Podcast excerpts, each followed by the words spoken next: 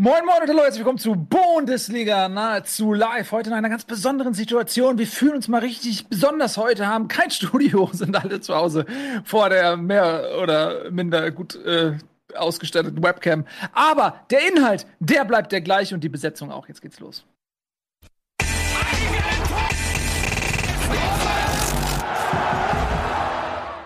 Ganz kurze Unterbrechung an dieser Stelle, denn wieder ist eine Woche vergangen und damit geht es nicht nur weiter mit der Bundesliga, sondern auch mit dem Angebot von der Zone. Der Zone zeigt ab dieser Saison nämlich alle Freitags- und Sonntagsspiele der ersten Fußball-Bundesliga und nahezu alle Spiele inklusive der Konferenz von der UEFA Champions League. Das Ganze gibt es natürlich live, aber wie gewohnt auch jederzeit auf Abruf im Real Life oder als Highlights. Am dritten Spieltag empfängt Borussia Dortmund die TSG aus Hoffenheim zum Freitagabendspiel am 27.08. Anpfiff ist wie immer um 20.30 Uhr live und exklusiv auf der Zone. Am Sonntag, den 29.08., zeigt The Zone dann noch folgende Begegnungen live und exklusiv. Union Berlin gegen Borussia Mönchengladbach um 15.30 Uhr und VfL Wolfsburg gegen den RB Leipzig um 17.30 Uhr.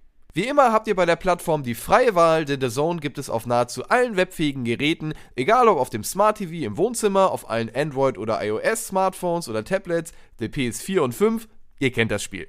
Wenn ihr jetzt also heiß auf Bundesliga, Champions League und zahlreiche weitere europäische Top-Ligen seid, schaut fix mal bei The Zone vorbei.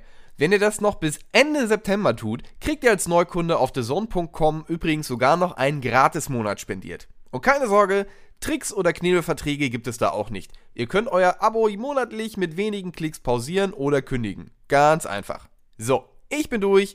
Jetzt viel Spaß mit der Bundesliga und der Zone. Ja, ihr hört es schon, es ist immer noch ein bisschen Baustelle und heute ähm, sind wir mal komplett, weil die Bagger angerückt sind. Das ist tatsächlich so die große Baukolonne, äh, hat Einzug gehalten hier bei uns auf den Rocket Beans Entertainment Studios und das äh, Bundesliga-Set wird komplett hochgezogen. Dazu braucht man ein paar Kräne, sehr hohe Deckenhöhe, Viele teure, große äh, Leuchten werden dort angehängt und so weiter und so fort. Deswegen heute also mal ersatzweise jeder von zu Hause aus der heimischen Besenkammer. Und ihr seht sie, äh, meine Damen und Herren, Etienne Gade ist da, Tobi Escher ist da und der Nico ist da und ich bin da. Alles wird ein bisschen anders heute. Wir müssen uns ein bisschen koordinieren. Ja? Ähm, wir sehen und fühlen uns nicht im Studio, Leute. Wir müssen uns ähm, gegenseitig ein bisschen wahrnehmen hier so. Das kriegen wir aber schon irgendwie hin. Ähm, wie geht's euch? Kurze Frage, ist dieses Intro, war das ein Glitch? Ist es absichtlich oder wie war das ein wie lange Fehler? Bist, bist, du schon bei Bundesliga dabei? Das Ja, heißt, du hast, noch, nie- du, du hast nie das, das Intro selber gesehen seit dieser Saison? Das ist, das ist das neue Intro. Nein, das ist das, Das ist das vorläufige Intro, wo extra nee, das ist das so ein, neue Intro. ein Glitch eingebaut wurde, um zu zeigen, dass die Bundesliga gerade eine Baustelle ist und noch nicht alles so funktioniert. Aber ich finde das ganz cool eigentlich auf die, also Ja. Internationale. Agenturen haben gepitcht und das ist dabei rausgekommen. ja. der Glitch, beste Glitch. Pitch hat gewonnen, Glitch Pitch hat gewonnen. Der Glitch Ja, ey, äh, herzlich, äh, herzlich willkommen zur Bundesliga. Es Mhm. ist, äh, wir sind live übrigens, weil du gerade gesagt hast, äh, fast live. Wir sind live, wir sind nur nicht alle zusammen. Mhm. Ähm, es ist ein bisschen ungewohnt, euch alle nur digital zu sehen, obwohl es ist, Ja. hat so äh, Pandemie-Vibes von vor anderthalb Jahren irgendwie. Ähm, ja, es hat tatsächlich ein bisschen Pandemie das waren noch schöne Zeiten. Ähm, ne? Aber ich bin mir nicht sicher, warum du die Zuschauer anlügst. Also wir sind natürlich nahezu live. Ähm, wir sind nicht hundertprozentig live. Wir haben einen kleinen Delay von einigen Stunden. Aber das ist nicht schlimm. Ach, wir sind jetzt gar nicht drauf? Wir sind gar nicht on Nee. air gerade? Aber benimm dich bitte so, als wenn wir live wären, okay? Weil wir Ich schneiden. guck die ganze Zeit, ohne Scheiß, ich guck die ganze Zeit in den Chat und denk so, warum reagiert niemand? Ja, ist du bist schon, ne? du bist schon, wie lange bist du jetzt bei Rocket Beans? Ja, Leute, ey, jetzt hört doch mal auf. Okay, wir sind, wir machen eine Aufzeichnung. Jetzt habe ich es gecheckt mit dem Fast Live. Okay. Ich denke, okay. Ist okay, kein dann mach ich Problem. den- Dann mache ich den Aber Chat dein jetzt mal Wohnzimmer zu. sieht schick aus. Ja, dein. Wohnzimmer sieht schick Ist aus. ja Leute, auch alles zu. anders und ungewohnt und du bist zu Hause und nicht im Studio. Das ist natürlich auch für den Körper und den Geist schwierig, sich umzustellen und in diesen Moderationsmodus zu kommen, wenn man eigentlich sich gar nicht in einem Studio wähnt. Und äh, da zeigt sich mal wieder, dass beim Moderieren es vielleicht ein Nachteil ist, wenn man von zu Hause arbeitet, anders als bei Fußballspielen, wo es offensichtlich ähm, ein Vorteil sein kann, wenn man zu Hause spielt, insbesondere dann, wenn man nämlich Zuschauer hat. Und selbige sind jetzt zurückgekehrt. Die Corona-Auflagen wurden etwas gelockert. Es gibt noch keine Vollauslastung in den Stadien, aber zumindest anteilig dürfen Zuschauer rein. Und die sind natürlich eben auch aufgrund sage ich mal, ähm, des fehlenden Fußballgefühls der letzten Monate so aufgeladen, dass sie Stimmung machen, als wenn das Stadion voll wäre. Und dementsprechend sind auch die Spieler, glaube ich, noch ein bisschen mehr unter Strom. Und das macht sich eventuell auch in den Ergebnissen bemerkbar. Denn wenn wir uns die einmal ganz kurz anschauen, dann werden wir feststellen, dass es einen einzigen Auswärtssieg gab. Und zwar der der Wolfsburger in Berlin. Alles andere Heimsiege oder zumindest ein Unentschieden. Leute, glaubt ihr, das ist Zufall oder glaubt ihr tatsächlich an einen kausalen Zusammenhang zwischen Zuschauerpräsenz und Ergebnissen? Absoluter Ähm, Zufall. Nee, sehe ich nicht so. Ich glaube schon, dass es die Spieler zusätzlich motiviert, wenn sie angefeuert werden, gerade nach so langer Zeit von den eigenen Fans, ähm, dass das nicht automatisch, es nicht automatisch dann immer in, in, in, weiß ich nicht, in Sieg mündet oder so, das ist in der, liegt natürlich in der Natur der Sache, dass ein, zwei Prozentpunkte mehr in Motivation nicht automatisch den Sieg bedeuten. Aber ich glaube, es pusht auf jeden Fall noch mal ein bisschen. Böse Zungen würden ja behaupten, dass deshalb die Herder zu Hause verloren hat. Es erhöht natürlich auch den Druck. Es kann natürlich in beide Richtungen gehen. Ja, es kommt aufs Ja, Publikum oder an. d- das war mehr, mehr, mehr auf die Publikumsmacht bezogen. Aber ich merke schon, es ist ein Tag, an dem ich heute auch Witze erklären muss. Ich finde aber trotzdem, das ist Das ein schöner Moment auf. Ja, weil Hertha zu Hause kein Publikum, das sie nach vorne peitscht, weil die 250 Meter weg vom Platz sitzen. Deshalb diese Ah. Motivation, die du eben gerade beschrieben hast. Eddie, was ist los mit dir heute? Jetzt schieb's nicht auf mich. Das ist jetzt schon das dritte Mal innerhalb von fünf Minuten. Aber guck mal, nicht mal Nils hat gedacht. Nils ist übrigens ganz lustig, dass Nicht mal eben, hab- Nils hat eben hast du deine. Ja. Nee, ja, das, aber ich glaube, das liegt daran, weil der hat irgendwas vor sich. Ich bin mir nicht sicher, was das ist, aber es sah so aus, als ob du den Heiligen Gral geöffnet hast, weil seitdem scheinst, bist du so angescheint so und, und Das strahlst nur ist noch. meine natürliche Hautfarbe. Das ist im Studio gibt es die Möglichkeit, das zu kompensieren ähm, und Ah, äh, irgendwie okay. durch Beleuchtung und Make-up das so zu drehen, als wenn ich ja eine halbwegs ähm, gesunde Gesichtsfarbe hätte. Aber ich bin tatsächlich ähm, Gold. radioaktiv aufgeladen und außerdem auch ein Außerirdischer und deswegen wirkt es auf euch so. Aber lasst euch davon nicht irritieren. Äh, heute soll es um. Fußball gehen und nicht um meinen Heimatplaneten. Ähm, Das ist, Ich, ich kann schon Eddies Ansatz, um da wieder drauf zurückzukommen, verstehen. Das ist bestimmt auch. Aber am Ende sind es doch auch, also ich glaube jetzt Leverkusen hätte gegen Gladbach nicht, äh, äh, also das ist nicht der Fußball, die, die, die Fußballfans der, der Faktor, dass sie dieses Spiel gewonnen haben. So würde ich einfach ist- sagen. Aber es ist trotzdem halt schon witzig, dass es so extrem sich darstellt, nicht? Also, dass wir jetzt ähm, in dieser Saison bisher zehn Heimsiege hatten, glaube ich, und nur zwei Auswärtssiege. Und ähm, der, das ist schon, finde ich, sehr, sehr deutlich. Aber es kann natürlich auch eine statistische Verzerrung einfach sein nach so kurzer Zeit. In der zweiten Liga zum Beispiel ist es immer noch ausgeglichen, Heim- und Auswärtssiege. Aber trotzdem, in der letzten Saison haben wir halt immer wieder darüber geredet, dass es keinen Heimvorteil mehr gibt, dass es mehr Auswärtsteams gewonnen haben als, als Heimteams. Und jetzt plötzlich sind die Fans wieder da und schon gewinnen die Heimteams äh, am Stück und wie blöde. das heißt, der gute 1 zu 2 zu 1 Tipp für jedes Tippspiel da draußen in, in eurer äh, Tippgemeinschaft, der zieht wieder. Zweimal 2 zu 1, ja. Das ist korrekt. Ähm, klare Kaufempfehlung, auf jeden Fall. Ähm, ja, aber vielleicht kann man äh, sich dann auch mal die, äh, die Paarungen im Einzelnen anschauen, um auch mal zu gucken, inwiefern das überhaupt eine statistische äh, Auffälligkeit ist. Denn ähm, manchmal sind die Konstellationen auch so, dass die Heimteams ja einfach auch klar favoriert sind. Klar, die Bayern gegen Köln, das ist keine Überraschung. Hoffenheim gegen Union, denke ich, das ist ein Unentschieden auch keine Überraschung. Leverkusen gegen Gladbach ist für mich das, was raussticht. Ähm, aber das ist auch ein spezielles Spiel, über das wir später noch sprechen werden. Freiburg gegen Dortmund sticht natürlich auch heraus. Die Dortmunder waren insbesondere nach dem äh, souveränen Auftritt gegen Eintracht Frankfurt ja auf so einer Erfolgswelle und man dachte, okay, diesen Favorit in Freiburg, aber dieses Spiel haben sie prompt verloren. Reden wir natürlich auch noch mal drüber. Frankfurt hat sich gegen Augsburg sehr schwer getan. Äh, in meinen Augen könnte man eigentlich auch davon ausgehen, dass die Eintracht dieses Heimspiel gewinnen sollte. Hertha gegen Wolfsburg, auch da muss man sagen, nach Spiel 1 war Hertha für mich ähm, nicht der Favorit in dieser Begegnung. Bochum gegen Mainz ist eine kleine Überraschung, kann man vielleicht sagen. Die Mainzer äh, haben gegen ähm, Leipzig gespielt, aber auch da muss man sagen, Mainz immer noch extrem geschwächt. Ähm, viele Ausfälle, beziehungsweise Leute, die eben nicht ähm, so trainieren konnten, wie man das eigentlich möchte. Ähm, Fürth gegen Bielefeld ist ein 1 zu 1 und Leipzig gegen Stuttgart, denke ich auch, das war ähm, vielleicht nicht in der Höhe, aber zumindest im Ergebnis erwartbar. Also jetzt auch nicht so die nächste Woche, ne? Tschüss. nicht so diese riesen. ja, tschüss, alles klar. Mach's gut. Alles nicht so diese alle riesen, Spiele abgehandelt. naja, wir haben einmal nochmal geguckt, ob es da überhaupt äh, jetzt große Überraschungen in diesem Tableau gibt. Und ich finde eben, also so, so Riesenüberraschungen sind da jetzt auch nicht zu finden. Am ehesten vielleicht Freiburg gegen Dortmund.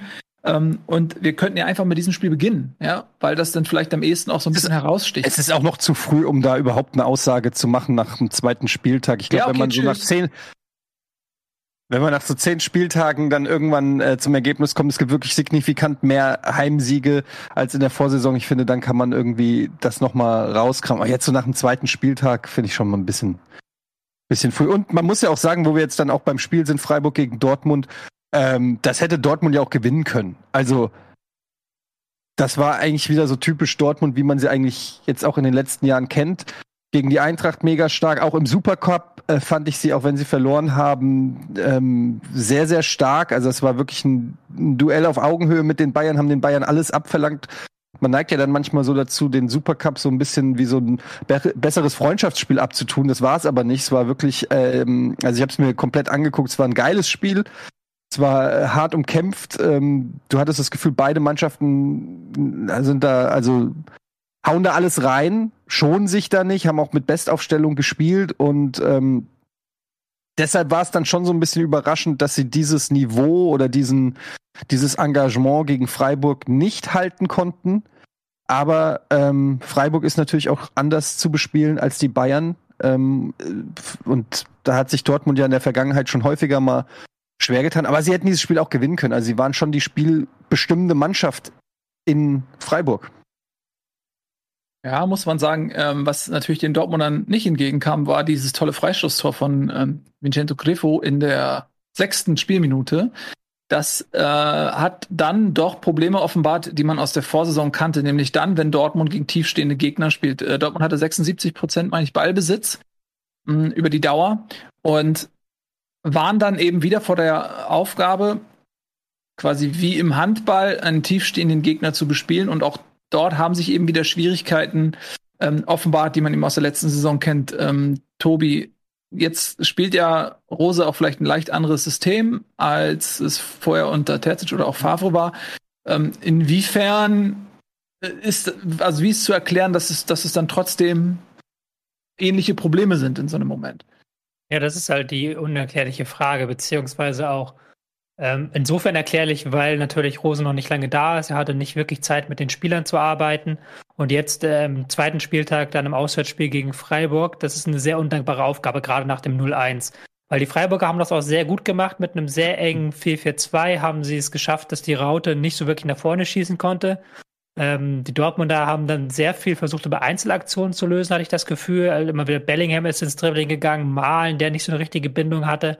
Und dann hat ähm, Freiburg das hinbekommen, was viele Gegner in der vergangenen Spielzeit schon hinbekommen haben, dass Dortmund eben ein zweigeteiltes Team ist. Nämlich, dass sie hinten in der Viererkette vielleicht auch noch mit dem Sechser den Ball passen können. Aber es fehlt ein äh, eine wirklicher Weg nach vorne, eine wirkliche Idee, wie man das Mittelfeld, wenn der Gegner kompakt steht, überspielen kann. Und das hat in der zweiten Halbzeit besser geklappt, aber das ist natürlich die große, große Problematik, die das äh, Rose-Trainerteam jetzt angehen muss und die Dortmund ja schon in der letzten Saison die wichtigen Punkte gekostet hat. Ähm, ja, das war insbesondere während der Phase in der letzten Saison, als Sancho verletzt gefehlt hat, weil der der Spieler ist, der ähm, eben auch in 16er Nähe in Dribblings geht, in 1 gegen 1 geht, dann entweder ja, den Ball mal zurücklegt oder Querpass in den Strafraum rein, wo dann vielleicht ein Haaland oder so wartet, der aber auch in der Lage ist, eben Doppelpässe zu spielen. Ne? Eine Sache, die man jetzt ja auch von Dortmund ähm, durchaus in der jüngeren Vergangenheit unter Rose auch schon gesehen hat, dieses schnelle Spiel, Doppelpässe, gerade am Strafraum. Ähm, da sind sie nicht durchgekommen. Und ich fand auch, ähm, was wir auch immer wieder häufiger sehen, weil wir jetzt ja auch drüber gesprochen haben, äh, ob Haaland zum Beispiel Lewandowski beerben kann oder wie gut ist Haaland, dass eben in solchen Spielen für mich noch der Unterschied wirklich offensichtlich ist, wann hat ein Haaland Platz und wann muss er tiefstehende Gegner bespielen. Und es wird immer wieder klar, dass er meiner Meinung nach gegen so tiefstehende Gegner eben noch nicht die Qualitäten eines Lewandowskis hat. Ähm, natürlich auch nicht die Mitspieler vielleicht auch, aber ähm, da funktioniert er noch nicht so gut. Wer, also jetzt ist ja ein Sancho weg. Ne? Was macht denn Hoffnung, dass man in Zukunft eine Automatismen findet, solche Gegner zu bespielen, weil mit Freiburg wird es ja nicht der letzte gewesen sein. Ich, ich, ganz kurz, ich finde halt, was du sagst, vollkommen richtig, nämlich auch in Bezug dessen, dass die Bayern halt mit Spielern wie Gnabry oder auch Sané, Müller, äh, Musiala und so weiter, haben sie halt viele Spieler, die diese Lücken eben wie ein Sancho reißen können, die immer wieder mit Speed auf die, auf die gegnerische Abwehrkette gehen. Das hast du jetzt in der Form nicht so extrem bei Dortmund. Ähm, und, und deshalb ist dann Haaland da auch manchmal ja, kann auch teilweise gar nicht dann so eingesetzt werden, weil er einfach gut bewacht wird von den, von den Innenverteidigern. Und wenn dann kein anderer die rauszieht durch gefährliche Aktionen, dann ist es halt auch schwer, sich dann da durchzusetzen. Und ähm, da muss man einfach mal gucken, ob, ob äh, Dortmund in Zukunft malen könnte natürlich so dieser Spieler sein, aber dass sie in Zukunft ähm, ja die, gefähr die gefährlichen Toraktionen auf mehrere Schultern verteilen, glaube ich. Das kann nicht alles immer nur auf Haaland. Also es kann nicht einfach nur sein, wenn Haaland trifft, gewinnen wir und wenn Haaland gut bewacht wird, dann verlieren wir. So, das ist ja zu einfach für Dortmund. Da muss noch ein bisschen mehr von den anderen Spielern kommen, würde ich sagen. Ja, aber allein so eine Option wie Reus steht ja trotzdem im Kader noch mit auf dem Platz und macht ein tolles erstes Spiel, macht eine tolle Vorbereitung und wird ja offensichtlich von einer kompakten, starken Freiburger Defensive genauso abgekocht, die dann ja eher das Grundproblem äh, aufzeigt, dass ähm, man in Dortmund auch in bisher oder hier relativ schnell jetzt in diesem Spiel ähm, keine Lösung dafür hat, wie man das durchsetzen möchte. Wahrscheinlich, und das ist dann vielleicht so dieser Bayern-Vergleich, den du eben angesprochen hast, fehlt es auch noch mal in und vielleicht auch ein Bellingham an, an vielleicht Bellingham weniger, aber Malen wahrscheinlich noch vielleicht an der Liga-Erfahrung, an dem, was da kommt. Das weiß ein Gnabry halt, ne? Der spielt ja jetzt schon ein bisschen länger. Das sind aber alles so kleine Faktoren, warum Bayern München ja generell ein bisschen stärkeren Kader hat und finde ich ja auch im Supercup-Spiel, das ja dazwischen irgendwo liegt, auch relativ schnell nochmal einen Unterschied gezeigt hat, auch wenn gefühlt Leute wie Thomas Müller in Badeschlappen noch aus dem Urlaub mit äh, anderthalb Wochen Training da äh, auf dem Platz standen und trotzdem mehr Wucht ins Spiel gebracht haben. Und das merkst du halt hier. Also das übliche Dortmund-Problem scheint auch äh, der, der Schlüssel für Freiburg gewesen zu sein. Was aber du auch noch nicht vergessen darfst, ist, ähm, dass wenn du mit so einer Raute spielst im Zentrum und diese Raute dann auch relativ dribbelorientiert ist, mit einem Reus halt, einem Bellingham, einem Rainer, die oft das 1 gegen 1 suchen, ähm, dann brauchst du, wenn der Gegner sich zusammenzieht, Spieler auf den Außen, die das auslösen können. Und Haaland, Haaland und Malen sind als Stürmer nicht häufig auf die ausgegangen, wie man sich das vielleicht gewünscht hätte. Vor allem hat aber auch der Support von den Außenverteidigern gefehlt. Und das ist momentan so richtig die Schwachstelle. Das kannst du auch sehen, wenn du halt mit dem Schulz und Passlack spielen musst auf Außenverteidiger. Das ist schon ein relativ riesengroßer Qualitätsabfall, wenn du vergleichst, dass da vor zwei Jahren noch Hakimi und Guerrero gespielt haben und sich dann gegenseitig die Bälle immer aufgelegt haben. Ähm, das ist die Problemposition, die ich momentan beim BVB identifiziere. Ja, ja. Da das da gebe ich dir recht. Wenn, wenn dir das überhaupt was bedeutet. ja, aber man kann schon sagen, wenn man sich so den Kader von Dortmund anguckt, klar, Guerrero ist jetzt langsam wieder fit, hat, hat ja dann auch gespielt, weil äh, Schulz verletzungsbedingt ausgewechselt wurde. Aber ähm, Schulz und Passlack, das sind solide Außenverteidiger, aber natürlich nicht das äh, Weltklasse-Niveau, das Dortmund auf anderen Positionen vielleicht hat. Ähm, jetzt muss man gucken, ähm, wie gesagt, Guerrero jetzt wieder zurück, aber der braucht vielleicht auch noch ein paar Spiele, um an die alte Form anzuknüpfen. Ähm, Meunier ist auch bald wieder da. Ich weiß, da ist keiner so richtig Fan, aber ich glaube, dass der trotzdem besser ist als ein Passlack da auf der Rechtsverteidiger-Position. Ähm, Dann ist er jetzt ähm, Halstenberg, glaube ich, im Gespräch. Scheint. Längerem, ja. Wobei ja, Halstenberg ja eigentlich Linksverteidiger ist. Das ist falsch. Kann er, nicht, kann er nicht auch rechts? Das ist eine ich gute meine, Frage. Ich meine, er hat bei Leipzig, ähm, wenn, dann eher auf der linken Seite gespielt. Wobei er auch viel Innenverteidigung gespielt hat. Ja, ja Innenverteidigung also überlinks. In, Innenverteidigung. Genau, das ja. würde ja dann also eher nicht dafür sprechen, dass er auf der rechten Außenbahn eingeplant ist. Hm. Ja, gut, äh, er kann vielleicht, also gut, dann wahrscheinlich Guerrero mehr als ein äh, Linksaußenspieler und Halstenberg dahinter. Tja, Oder auch weiß man Guerrero nicht so auch ins ja. Zentrum ziehen kannst. Guerrero wäre, glaube ja. ich, in dieser Raute als Achter eine sehr, sehr geile Option. Ähm, auch um da eine spielerische und weniger, äh, also eine äh, kombinativere und eine weniger dribbelstarke Lösung zu haben als jetzt mit Bellingham und Rainer. Das wäre auch eine Option, die du dann mit Halzenberg umsetzen könntest. Oder halt eben Fünferkette. Das ginge, ist ja auch noch Halzenberg ein sehr, sehr guter Mann für die linke Verteidigerposition in einer Fünferkette. Genau, und dann wäre nämlich Guerrero ähm, wieder auf der, in der Fünferkette also quasi der, der offensive genau. äh, also Schienenspieler. Ne? Hals, Halzenberg und, wäre linker Verteidiger der Dreierkette und genau. ähm, Guerrero davor. Ja, ähm, und dann müsste natürlich Rose dementsprechend sein System auch ähm, anpassen. Da fehlt ihm momentan das Spielermaterial. Aber selbst wenn dann jetzt ein Halzenberg käme, also ich sehe es auch so, dass die ähm, rechte Außenverteidigerposition Baustelle ist bei Dortmund. Ähm, Meunier hat zwar eine gute Euro gespielt, aber das ist nicht immer unbedingt repräsentativ dann für die Leistung in der Bundesliga. Ist auch eine ganz andere Mannschaft, anderes System. ganz anderes Turnier. Ähm, und äh, Moray, den ich eigentlich für vielversprechend halte, ist halt noch lange verletzt. Äh, es gibt Gerüchte, dass Dortmund sich äh, mit Joscha Wangnumann vom Hamburger SV beschäftigt. Das ist auch ein Rechtsverteidiger, ähm, der aber auch, also der ist, hat Potenzial, so ist schnell, ist körperlich, ist sehr, sehr stabil körperlich, also da prallen Abwehrspieler auch mal ab an dem. Aber der ist natürlich noch nicht auf dem Niveau in Dortmund jetzt entscheidend im Vergleich mit Passlack weiterzubringen und vor allen Dingen ist er auch verletzt, fällt noch zwei Monate aus oder so. Ähm, aber das ist vielleicht, also dass dieses Gerücht existiert, zeigt vielleicht schon, dass sich Dortmund da auch umschaut und guckt, ähm, ob sie noch Möglichkeiten haben, ähm, sich da aufzustellen. Weil ich denke auch, wenn Dortmund wirklich Ziel hat, Titel zu gewinnen, dann äh, müssen sie auf diesen Positionen eigentlich qualitativ noch nachlegen.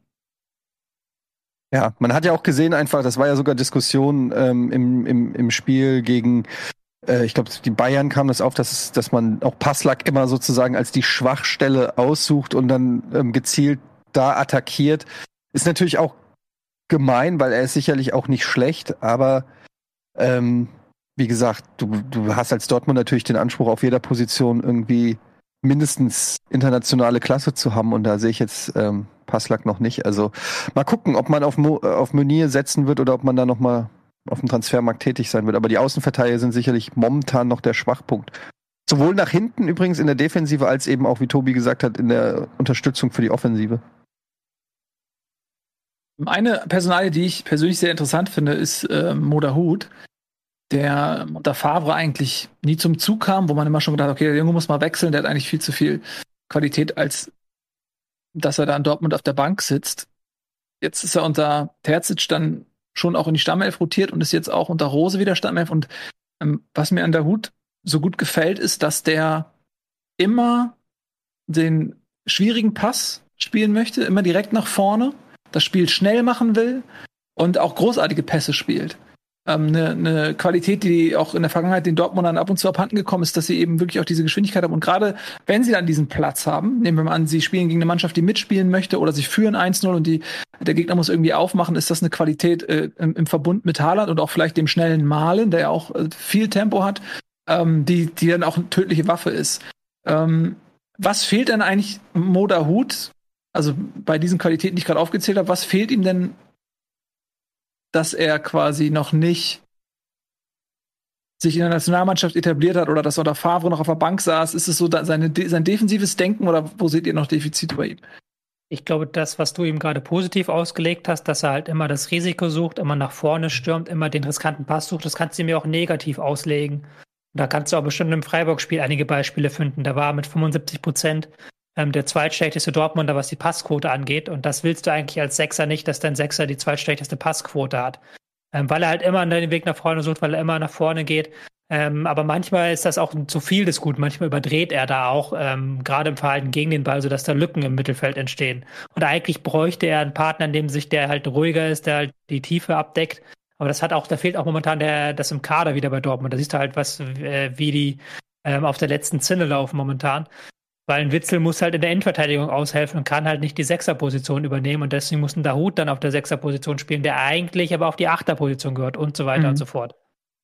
Ich will auch noch ergänzen, dass ähm, Dahut vielleicht nicht der schnellste ist. Wenn man noch einen Kritikpunkt äh, suchen möchte, ist das vielleicht noch was, wo man äh, ansetzen könnte. Und ja, ansonsten ist, glaube ich, er ist, glaube ich, eher ein Achter als ein Sechser, würde ich auch sagen. Und das ist natürlich, dann kannst du dieses Risiko, dass er halt oft geht, auch noch mal ein bisschen entschärfen. So ist es dann natürlich ähm, auch immer eine Gefahr. Aber ich halte viel von Dahut. Ich habe ja immer schon gesagt, das war, als er auf der Bank saß unter Favre, den hätte ich gerne bei der Eintracht gesehen.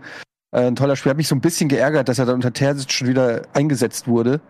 Ähm, und jetzt sogar Vertrag, glaube ich, verlängert. Also das, der Zug ist endgültig abgefahren. Ähm, tut auch dem Dortmunder Spiel gut. Wir müssen allerdings auch ein bisschen über die Freiburger reden, ähm, weil die echt gut in die Saison gestartet sind und ähm, jetzt und ähm, ja, also halt einfach 2-1 gegen Dortmund zu Hause gewonnen haben. Ich meine, wer hätte das gedacht? Das ist schon auch jetzt kein, das, das muss man einfach auch mal äh, erwähnen, wie gut Freiburg gerade ist. Haben sich jetzt noch verstärkt mit Eggestein. Ist das eine Verstärkung, Nico Backspin? Ich finde, es ist eine Verstärkung und ich finde auch, dass es der Verein ist, bei dem er von der Spielweise, glaube ich, auch ganz gut hinpasst. Ähm, weil, also das also das war mal ab. Da kann, ich nicht, kann ich nicht ganz so viel zu sagen. Am Ende wird mich wahrscheinlich zu befangen, aber ich halte ihn natürlich schon für einen guten Spieler. Ähm, finde aber generell überraschend, dass Freiburg nach dem ersten Spiel gegen Bielefeld jetzt gegen Dortmund dann gleich so auftrumpft, weil ich nach dem Bielefeld-Spiel noch nicht so mit dem Gefühl da rausgekommen bin. Ich weiß nicht, wer das hier war, dass da, dass sie sich so stark präsentieren. Ich war halt, halt so ein bisschen, ich war völlig überrascht von diesem Santa Maria-Wechsel. Also, dass der, dass der jetzt gehen musste, das hatte ich überhaupt mhm. nicht auf dem Schirm, dass sie den verkaufen, weil der ja auch letztes Jahr so ein Stück weit für so eine spielerische Weiterentwicklung stand. Und jetzt hat man mit Eggestein natürlich wieder einen Spieler geholt, der unglaublich viele Kilometer abreißt, der halt jeden Laufweg macht, der halt genau das macht, was der Trainer möchte. Und ich glaube, das passt halt sehr, sehr gut zu äh, Freiburg. Und ich glaube, man hat jetzt auch schon in den ersten beiden Spielen erkennen, können, wenn die halt ihre Arbeit gegen den Ball machen können, wenn die halt giftig sein können, wenn die äh, genau diesen Plan umsetzen können, dann sind sie, sind sie unglaublich gut. Und das haben sie jetzt wieder auch gegen Dortmund gezeigt. Trotz halt 23 Prozent Ballbesitz waren sie nie, waren sie nie passiv oder waren sie nie ähm, komplett raus aus dem Spiel, sondern immer halt in den defensiven Aktionen drin gewesen. Und dann siehst du halt, wenn du diesen Saisonstart dir anguckst, einen Unentschieden gegen Bielefeld und einen Sieg gegen Dortmund, dann siehst du auch, was die Stärke dieser Mannschaft ist, nämlich das Spiel gegen den Ball. Und das wird, glaube ich, jetzt mit dem Verkauf von Santa Maria und dem Einkauf von Eggestein nochmal noch stärker äh, fokussiert, als das noch in der vergangenen Saison der Fall war. Mhm. Ähm, ich äh, bin natürlich auch beeindruckt. Ähm, man muss aber dazu sagen, gegen Bielefeld haben sie jetzt nicht so überragend ähm, gespielt, meiner Meinung nach. Das war 0 zu 0. Ähm, und es kam ihnen natürlich dieses frühe Tor auch ähm, sehr zugute. Ne? Das, ähm, wie gesagt, sechste Minute durch eine Standardsituation. Und das ist natürlich dann für die Freiburger genau das, was sie wollen. Ne? Dann können sie sich hinten reinstellen. Du sagst, sie sind nicht passiv geworden, sie haben aktiv verteidigt und bewusst verteidigt.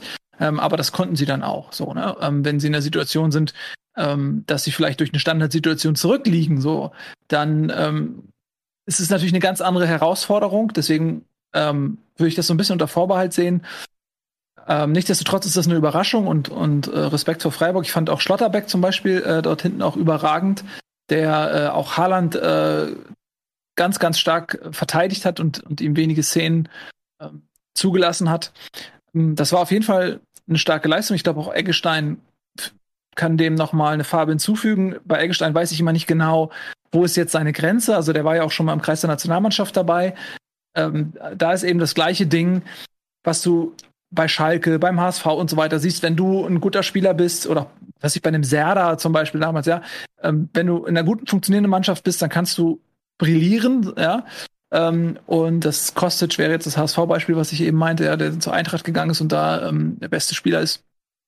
Und wenn du in einer Mannschaft bist, die einfach nicht funktioniert, dann gehst du mit unter. Und Eggestein ist, ist so ein Spieler, ähm, als es bei Werder lief, da, ne, das war auch seine Nationalmannschaftsphase, da hat man gedacht, boah, Sky is the limit für den Jungen. Und später ist er einfach sagen klanglos mit untergegangen. Deswegen bin ich sehr neugierig, wie der jetzt in Freiburg, was ja nachweislich wirklich ein funktionierendes System ist, wo er langsam äh, die Chance bekommt, hereinzuwachsen, wo der Druck einfach auch nicht da ist, wo er vielleicht wieder diese Freude und Leichtigkeit am Fußball, die, in dem, die er in Bremen mit Sicherheit irgendwie verloren haben dürfte, zurückgewinnen kann. Deswegen bin ich sehr gespannt darauf, ähm, wie Eggestein sich, sich dort äh, macht, tatsächlich, ja.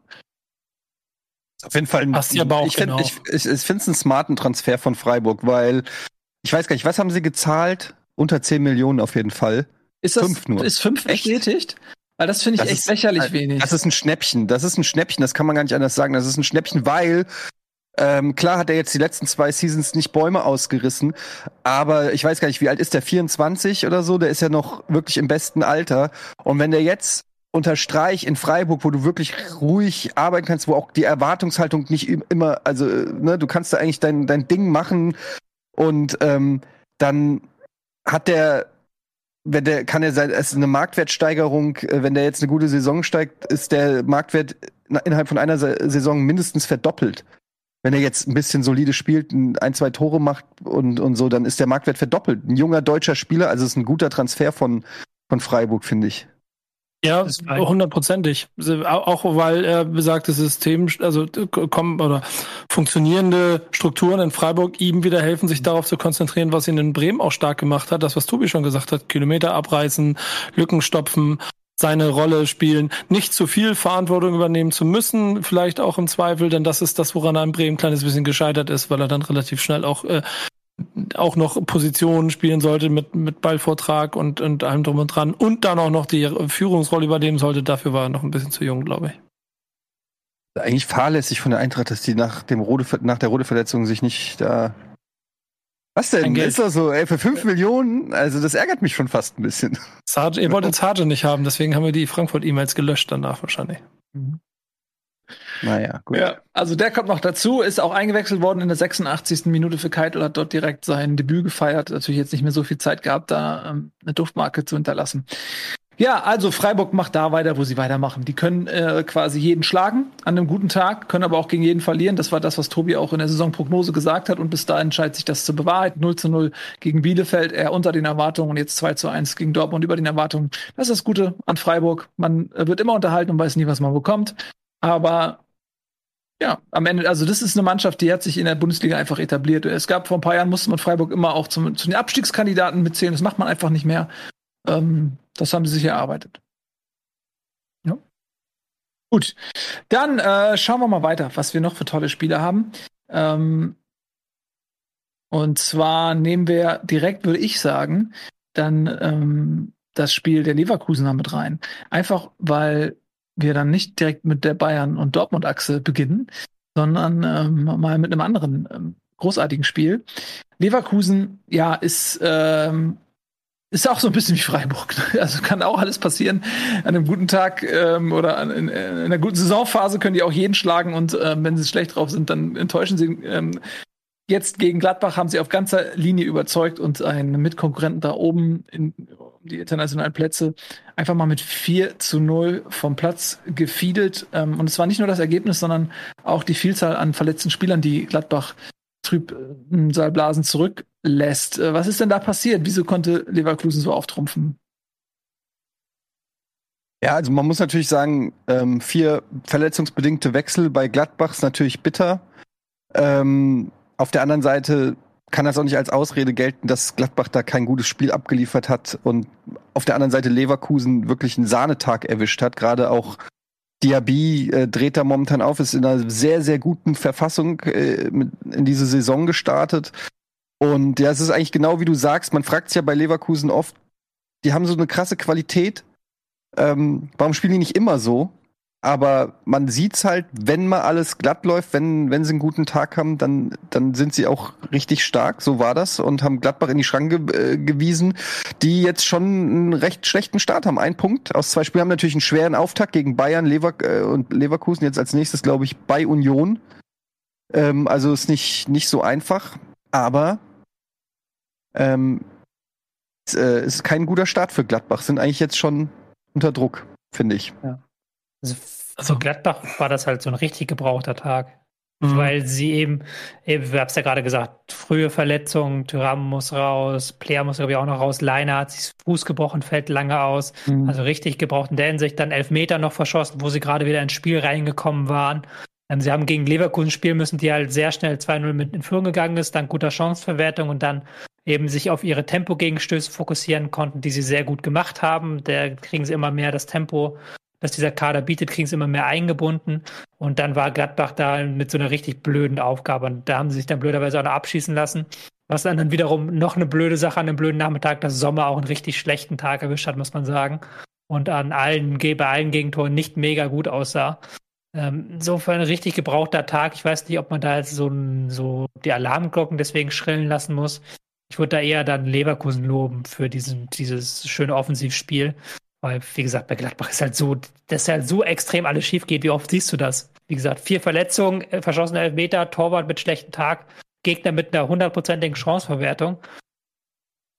Schlimmer aber jetzt wird's ja schon, ja, aber jetzt wird's ja schon spannend, was der Trainer daraus macht. Ne? Mhm. Also, ähm, wenn ich nach meinem Verständnis steht Hitter ja auch oder für einen Fußball, der sehr schnell sein kann. Und dann wird er von einem Team, das sehr schnell Fußball spielt, überrollt dann, äh, und das liegt jetzt natürlich an ein paar Einzelfaktoren, wie, wie die wir schon alle beschrieben haben. Und wenn Sommer da nicht gleich am Anfang stolpert und vor allem, wenn Stendel das 2-1 macht, dann wird das wahrscheinlich eine ganz andere zweite Halbzeit oder kann es zumindest werden.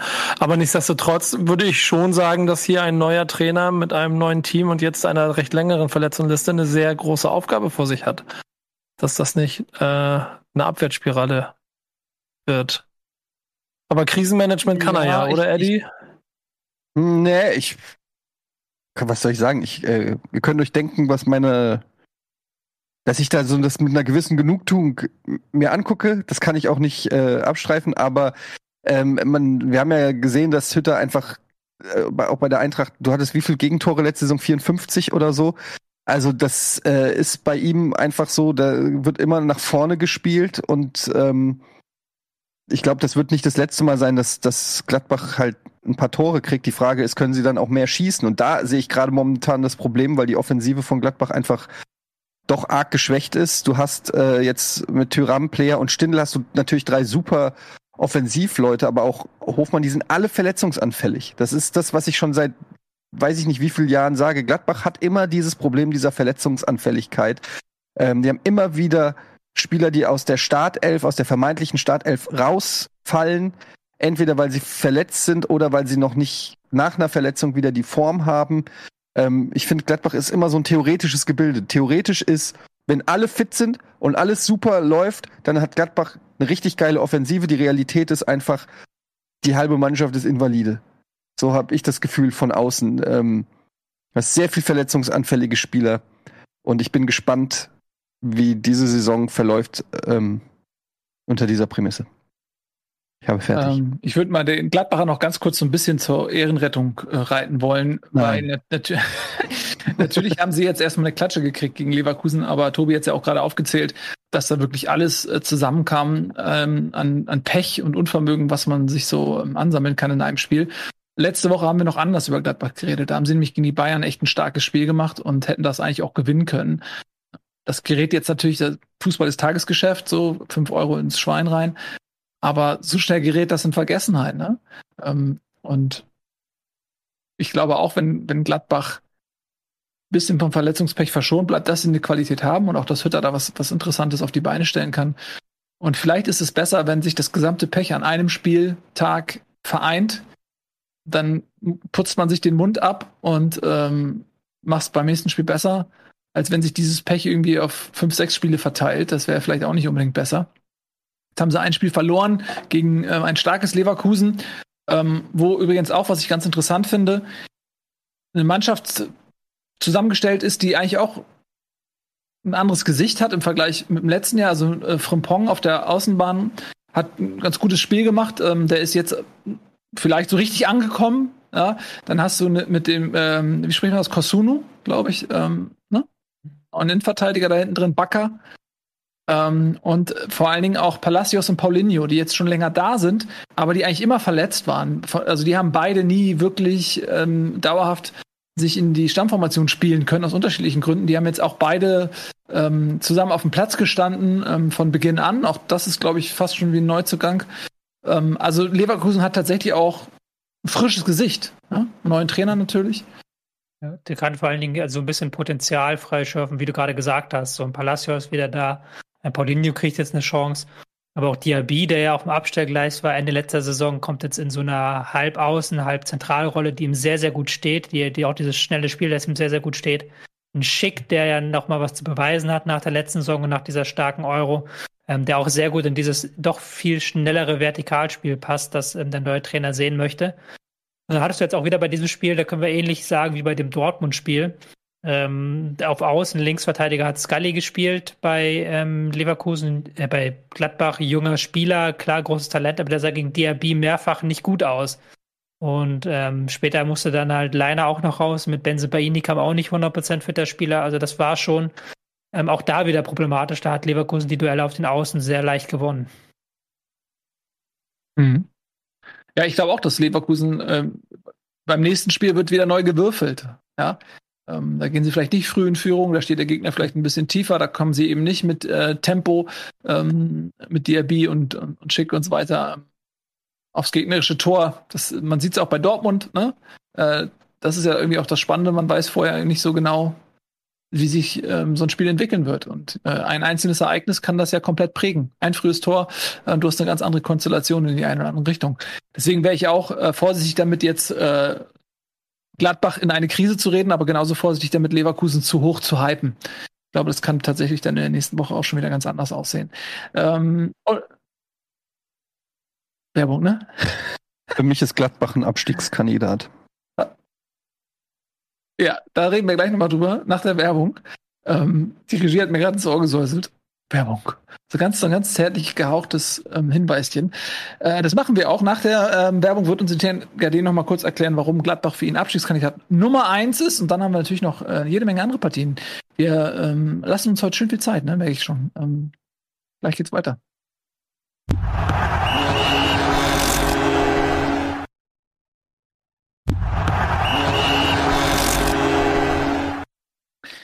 Moin Moin, hallo, herzlich willkommen zurück bei Bundesliga nahezu live, meine Damen und Herren. Wir haben schon gesprochen über Freiburg gegen Dortmund und natürlich auch gegen Leverkusen gegen Gladbach. Und jetzt machen wir weiter mit ähm, unserem Hauptstadtclub, ja, dem einzig wahren Fußballverein aus der Hauptstadt, nämlich Nico. Union Berlin. ähm, na gut, ich wollte es dir offen lassen. Äh, dann reden wir natürlich zuerst über Union Berlin. Die haben äh, 2 zu 2 gespielt gegen Hoffenheim. Äh, ein gerechtes Unentschieden, würde ich sagen, oder sieht das jemand anders? Ähm, ich sehe es auch so. Ich finde, was man halt sieht, ist, dass beide Mannschaften ähm, sich, was heißt gut verstärkt haben, aber dass, dass sie zumindest ähm, sich weiterentwickelt haben in einer gewissen Weise, was bei Union ja insofern durch diverse Abgänge nicht selbstverständlich war. Aber dieses Duo Kruse-Avonie das macht jetzt schon am zweiten Spieltag sehr viel Spaß. Und ähm, es war ein munteres Spiel und es war ein gutes Spiel eigentlich von beiden. Die Frage ist, was ist Hoffenheim wert ohne Kramaric? Das ist einfach momentan der Go-To-Guy, an dem alles hängt, der auch immer noch gerüchtet wird äh, nach Italien. Ähm, da ist noch nicht das letzte Wort gefallen. Also keine Ahnung, ich verfolge das so ein bisschen den Transfermarkt. Und durch jede gute Aktion, die er in der Bundesliga macht, macht er sich natürlich interessanter. Aber selbst wenn er bleibt, ich habe es ja schon gesagt, ist die Frage, bleibt er gesund? Dann kann Hoffenheim echt eine gute Runde spielen. Aber momentan ist er der Dreh- und Angelpunkt noch von, von Hoffenheim. Wieder einen genialen Pass gespielt auf Brun Larsen. Brun Larsen, ich sag's mhm. nochmal. Ja, mhm. der Ex-Dortmunder, der ja, äh, glaube ich, verliehen wurde letzte, letzte Saison irgendwo nach Holland oder so und jetzt auf jeden Fall stärker zurückgekommen ist. Zwei Tore schon geschossen. Ähm, ja, war eine muntere Partie auf Augenhöhe. Hätte in meine Richtung gehen können. Ich habe fertig. Ja, aus ja, Union-Sicht. Also mach du gerne. Nee, ich wollte noch mal ganz kurz zu dem, auf diese Grammaric-Geschichte eingehen, äh, bevor äh, wir gleich weiter galoppieren. Ja, sehe ich auch so. Grammaric ist der wichtigste Spieler. Es gibt kaum Vereine, ähm, wo man sagen würde, vielleicht noch ein Haaland oder sowas, wo du ne, wo du sagst, okay, ohne den, bei Bayern man es vielleicht Lewandowski noch, aber wo du sagst, ohne den ist diese Mannschaft einfach eine andere. Und das ist bei Hoffenheim wirklich so. Also der ist ja nicht nur Torjäger, sondern eben auch Torvorbereiter. Und eine Grammatisch ist Hoffenheim eine andere Mannschaft. Ich habe ähm, auch von diesen Gerüchten natürlich gehört, er hat noch ein Jahr Vertrag. Ähm, und er hat jetzt auch ein klares Bekenntnis vermieden. Er hat auch gesagt, so, ja, war eine schöne Zeit, mal gucken, was passiert. Also, wenn da noch ähm, interessante Angebote reinkommen, kann ich mir auch vorstellen, dass er vielleicht den Verein noch äh, wechselt. Ähm, ich habe ihn bei Kickbase, sage ich auch ganz ehrlich. Ist für mich auch von Interesse und Relevanz, ob er wechselt. Ne?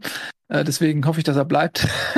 Aber es ist einfach, äh, wäre für die Bundesliga auch schade, wenn er geht. Vielleicht wechselt er auch innerhalb der Bundesliga, vielleicht geht er auch zur Eintracht. Ne? Die haben auch noch ein bisschen Bedarf da vorne. Wer weiß. Kann ich Aber mir nicht vorstellen. Geld. Wird das gerüchtet? Den können die sich auch gar nicht leisten. Kann man ja mal anfangen. Ja, Bei, ist, ähm, aber auch ehrlich gesagt nicht der Stürmertyp, den die Eintracht, glaube ich, sucht. Aber ich würde ihn nehmen. Also so ist es nicht.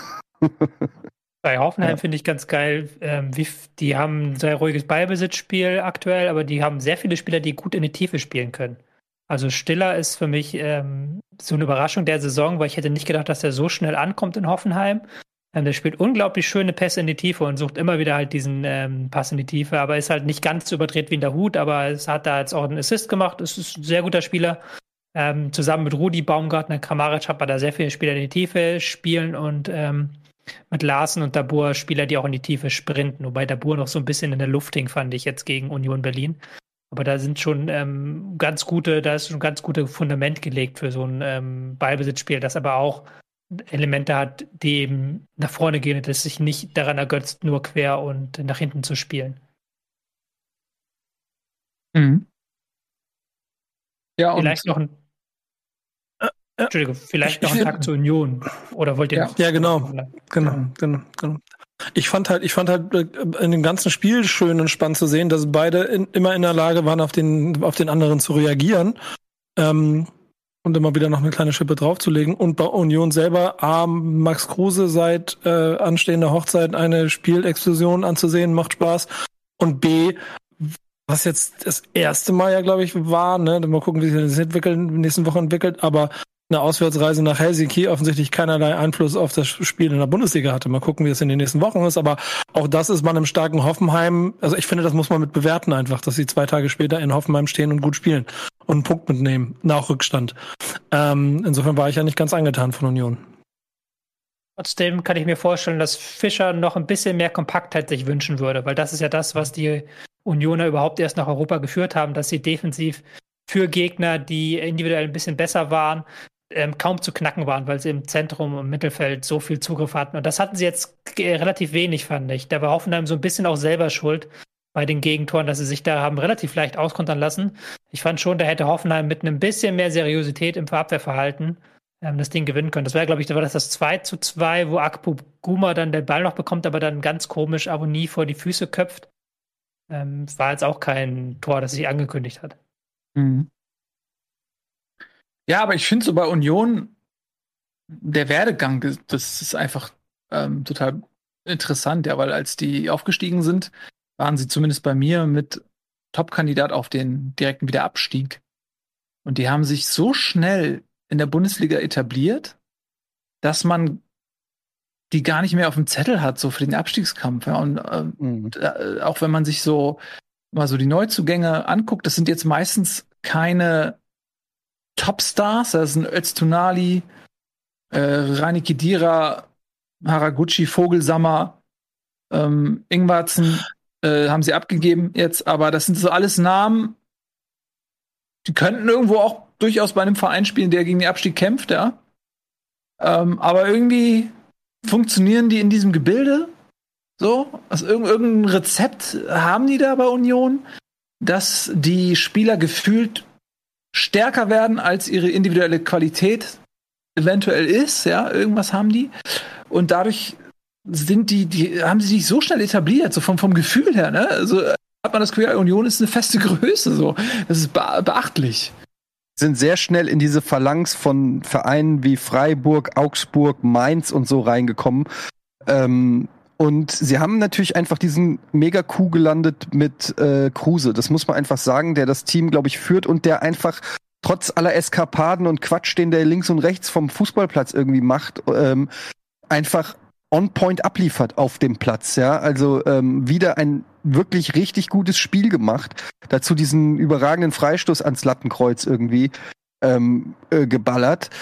Und äh, ich finde, mit Avonie haben sie jetzt auch einen Spieler geholt, der dem ein oder anderen Bundesliga-Verein gut zu Gesicht gestanden hätte. Ich gebe Brief und Siegel, dass der 15 Tore schießt mindestens diese Saison. Ja, 15? äh, mag ich sag, das ist auch ein Kickbase-Geheimtipp für alle, die zuschauen. Avonie, äh, ich glaube, der kostet sieben Millionen bei Kickbase oder wie hast du nach diesem Spieltag vielleicht nicht mehr.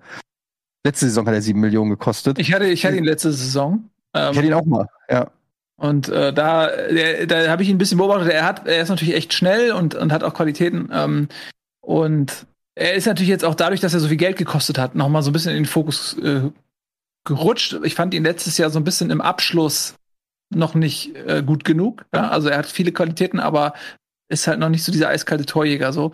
Das stimmt, aber das hast du halt oft bei Stürmern, die äh, irgendwie, das finde ich ist immer so ein Faktor. Manchmal versemmeln die die Chancen und dann machen die die einfach rein. Stürmer sind auch so ein bisschen immer so eine leicht unberechenbare Komponente, wenn sie jetzt nicht Lewandowski heißen, wo du einfach weißt, okay, da ist safe. Aber ansonsten gibt's halt immer wieder Stürmer von hoher Qualität, die über den Ball schießen, die nicht treffen, die ähm, Durststrecken haben. Keine Ahnung, ist auch einfach, ist so ein Gefühl. Kann, kann das auch nicht äh, empirisch belegen. Aber Kruse, Avonie, das passt auf jeden Fall. Und dann hast du halt hinten eine stabile Abwehr. Und auch ein un einfach Union ist unangenehm zu bespielen für jeden Gegner. Die können kontern, die sind hart in den Zweikämpfen, ähm, die können hinten äh, wenig zulassen. Ja, ist einfach, äh, einfach eine schwer zu bespielende Mannschaft, glaube ich. Niemand fährt gerne ge- oder geht gerne gegen Union spielen. Und das ist eigentlich immer ein gutes Zeichen. Das mit den Das 15 tut Tonnen halt richtig weh. merke ich mir. Nachdem ich mir hier die 30 Tore Weghorst hier seit Jahren anhören muss. Ja, Merk ich merkt mir ihr das es. mit 15 Merkt Tore. 15 Aber- Tore, Abonnie, Mal gucken. Aber es klingt er ehrlicherweise realistisch. Hat er schon zwei. glaube ich, oder? Wollte ich gerade sagen. Vielleicht soll ich sagen 15 Scorer-Punkte statt 15 Tore. Wäre das nee, besser? Nee, nee, nee. Jetzt, Ja, nee, nee, nee. Jetzt kann ich nicht mehr zurückrudern, ne? Ja, Kann- okay. Nee, nee, nee, nee. Das ist 15 schon, Tore ist vielleicht ein bisschen hochgegriffen, aber ich guck mal, was der, was trauen. ich guck mal, was der kostet. Vielleicht stimmt es auch gar nicht mit den 7 Millionen.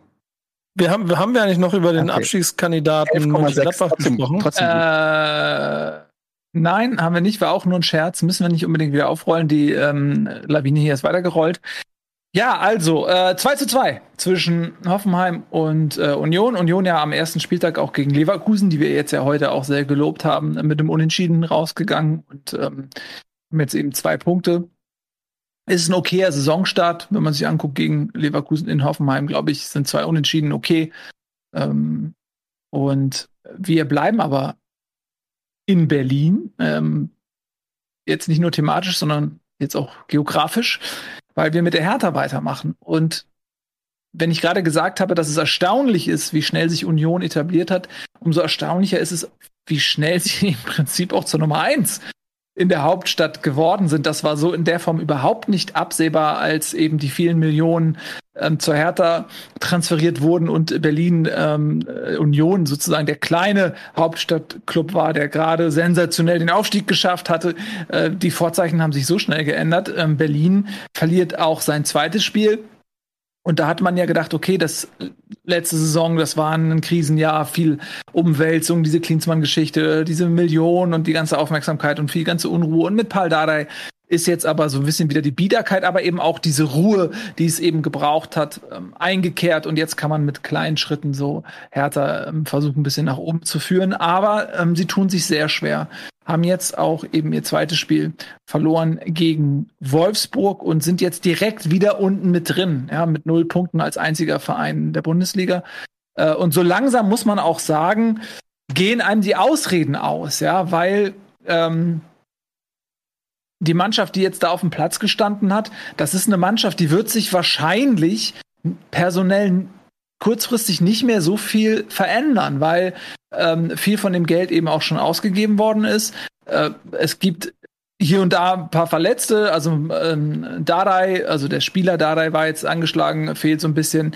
Ähm, dann hast du irgendwie Piontek, äh, der da vorne noch fehlt. So, aber ein ganz anderes Gesicht wird diese Mannschaft nicht bekommen. Ja, also das ist das, was, was Hertha so im Grunde zu bieten hat. Und das war jetzt nicht so gut. Also phasenweise ganz gut, aber es hat halt nicht gereicht, oder? Ja, Ja, also ich finde. Mach du. Mach du. Ja, gut. Ähm, ich finde sie halt. ich, ich, ich bin ja kein, ich, ich mag ja Dardai als Mensch. Ich glaube, es gibt keinen Bundesliga-Trainer, mit dem ich eher einen Gulasch essen gehen würde als mit Dardai. Aber ich finde ihn als, ich finde dieses, dieses relativ passive System, das ist nicht meins. Das, ist, das weiß ja auch jeder, der Bundesliga schon ein paar Mal geguckt hat, dass ich eher auf andere Teams stehe. Und ich fand es jetzt schon wieder wie im ersten Saisonspiel, sind sie dann zeitweise einfach zu passiv geworden. Sind sie dann, haben sie dann den, äh, die Wolfsburger machen lassen und haben auch nach diesem 1 zu 0 Treffer, wo sie ja so ein bisschen das Momentum hatten, hatten sie nicht adäquat nachgelegt. Und ähm, ich tue mir auch immer noch sehr schwer mit dem Kader, weil mir da noch nicht so die, die, die, rechte äh, Spielidee fehlt, weil mir so richtig die Idee fehlt, was ähm, die machen wollen, so richtig. Also ein Boateng ist jetzt nicht der schnellste, musste auch wieder früh ausgewechselt werden. Ähm, du hast so ein paar schnelle Spiele, du hast so ähm, dann aber andererseits wieder Ausverteidiger mit Plattenhardt und Pekarik, die offensiv sehr wenig machen, wodurch du halt Luke Bacchio und Del Rosso nicht so tororientiert reinbringen kannst, wie du es vielleicht möchtest. Und dann hast du vorne drin Selke als einzige Sturmoption, der, der ein gutes Spiel gemacht hat, aber sich dann auch wieder anlegt mit ähm, Luke Bacchio über den Elfmeter, wo ich mir auch denke, wie kann denn nicht vorher festgemacht werden, wer die Elfmeter schießt? Also das ist doch was, was man vorher festmacht. Also da sind Da so würde ich- viele kleine Baustellen. Lass uns über diese Baustelle noch mal reden, weil das wirklich, ähm, also man neigt ja dazu, dann so eine Situation auch in einen Gesamtkontext einzubetten und sie eventuell auch größer zu reden, als sie dann wirklich ist. Aber wenn das in einem Verein wie Hertha passiert, die ja jetzt gerade nicht für besonders viele positive Schlagzeilen gesorgt haben, wo man sich auch fragt, wie das Mannschaftsgefüge ist und so weiter, ähm, dann ist natürlich so eine Aktion noch mal unglücklicher. Äh, lass uns die kurz noch mal irgendwie schildern für Leute, die sie nicht gesehen haben. Also es gab den Elfmeter Und dann hast du mit Selke und Luke Barke zwei Leute, die einen Ball in der Hand haben. Ja, ich habe jetzt gar nicht mitbekommen, wo der zweite Ball herkam, aber beide Leute haben diesen Ball und legen sich den auf den Elfmeterpunkt und versuchen quasi den anderen zu ignorieren und zu sagen, ja, ich schieß den. Und dann gab es halt eine Diskussion mit unterschiedlichen Spielern, an deren Ende dann äh, Luke Barke sich den Ball zurechtgeht. Also es war wirklich zum Zuschauen extrem unangenehm, weil man eben das Gefühl hatte, da ist überhaupt gar keine Klarheit in der Mannschaft. Das wurde gar nicht vorher bestimmt. Es ist ja grundsätzlich erstmal positiv, dass es mehrere Spieler geben, die sich das zutrauen, die diesen, die Selbstbewusstsein haben. Aber dass du dann auf öffentlicher Bühne das so austrägst, das ist extrem unangenehm zum Zuschauen gewesen und es erhöht natürlich auch den Druck auf den Schützen, ja. Also das, die Krönung wäre ja gewesen, wenn er verschossen hätte. Ja? Da sind die gleichen Worte von Freddy Bobic übrigens, der im Nachgang auch sich darüber echauffiert hat. Das zeigt mir, dass, dass das, wie gesagt, die Szene ist, ist an sich komisch, weil ihr habt, habt, habt ihr eine Erinnerung, wo es das schon mal gab? Ich habe viel Bundesliga geguckt, aber ich habe nie in Erinnerung, dass sich zwei Leute einen Elfmeter geschnappt haben. Also ich kenne doch dieses Schnick, Schnack, Schnuck beim Freistoß oder dass sich da dann Leute halt diskutieren, aber bei Elfmeter normalerweise nicht. Und auch ähm, fand ich es komisch, dass Bobic das relativ stark kritisiert hat, auch gesagt hat, das ist nicht gut, das muss vorab abgesprochen werden. Und da der andererseits das aber wieder gut fand und gesagt hat, ja, es ist, ich der fand die Szene gut, weil das halt zeigt, dass halt mehrere Leute spielen wollen und nicht alle ähm, äh, äh braunen Fleck in der Hose haben, hat das, glaube ich, genannt. Ähm, Finde ich dann auch schwierig, der Umgang damit. Also ich, da fehlt mir, das, das zeigt mir halt so, dass es eine gewisse Zerrissenheit gibt in diesem Verein, wenn das jetzt über, wenn du das überdramatisieren willst. Also dass da keine einheitliche Linie herrscht, was solche Dinge angeht. Auch keine klare Hierarchie. Ja, du kannst dir nicht vorstellen, dass bei Freiburg sowas passiert. Ja. Und selbst wenn das dann passiert, dann kannst du dir sicher sein, dass Streich und ähm, alle anderen dasselbe dazu sagen. Ich meine, ich finde, das ist ja auch. Ja, ja, Nico? Ich meine, nur zeigt dir aber auch, dass Davy Selke nach einem ähm, mitverantworteten Werder Bremen Abstieg und zwei sehr desolat oder anderthalb sehr desolaten Jahren hier sehr viel Selbstbewusstsein aus der Vorbereitung rausgeholt hat, dass er sich gleich den Ball schnappen wollte, um, wie er selber gesagt hat, Verantwortung zu übernehmen und vorne wegzugehen. Also, ich glaube, Selbstvertrauen war nie das Problem von, von, von Davy Selke. Ich glaube, eher Skill war das Problem. Hm. Also ich finde, äh, am, am, Ende des Tages ähm, ist das einfach auch Ausdruck von einem gewissen Egoismus. Weil wenn du als Mannschaft auftrittst, solltest du eigentlich sehen, okay, wer ist, ne, wer ist der beste Elfmeterschütze, wer macht ihn rein und dann guckst du, okay, okay, du, du machst du's. Ähm, es geht für mich dann über Selbstbewusstsein hinaus, weil dieses Selbstbewusstsein nicht in den Dienst der Mannschaft gestellt ist, sondern das ist ein Selbstbewusstsein, was eher einem selbst dient. In dem Moment, äh, wo du da so lange rumdiskutierst. So, wenn du eigentlich siehst, okay, da sind zwei Leute, die sich das beide zutrauen, das muss ja eigentlich vorab geklärt sein, wie die Reihenfolge ist. Es kann überhaupt nicht sein, dass es auf dem Spielfeld diskutiert werden muss. Das, der erste Punkt ist, es muss eigentlich im Vorfeld festgelegt sein, wer schießt. Und das zweite ist, selbst wenn es da Unklarheiten gibt, dann musst du als Spieler irgendwie dich zurücknehmen können. Es kann ja nicht angehen, dass du so eine Show abziehst, weil das zeigt einfach, dass das keine Mannschaft, also zumindest in dem Moment diese beiden Spieler oder ein, zumindest einer von denen, nicht sich in dieses Mannschaftsgefüge einordnet. So. Ich, wir wissen es ja nicht, wir können uns jetzt auch nicht auf Selke einschießen. Vielleicht war ja Selke auch eher derjenige, der hätte schießen Möglich, sollen. Ja. Das weißt du ja auch nicht. Kann auch sein, dass Luke Barke einfach dann so getan hat, als er hat die letzten geschossen, jetzt schießt er den auch. Das weißt du ja nicht. Aber ich finde, das halt ist halt schon eine sehr krasse Szene. Ich weiß nicht, äh, schaut jemand hier Ted Lasso? Bestimmt, oder? Ja. Ich habe die Weil erste Staffel hab ich gesehen. Ja. Ich habe jetzt halt überlegt, wenn halt diese Szene bei Ted Lasso, ich liebe Ted Lasso, aber Ted Lasso ist ja jetzt keine Serie, die halt den realistischen Fußballalltag abbildet. Wenn halt so eine was?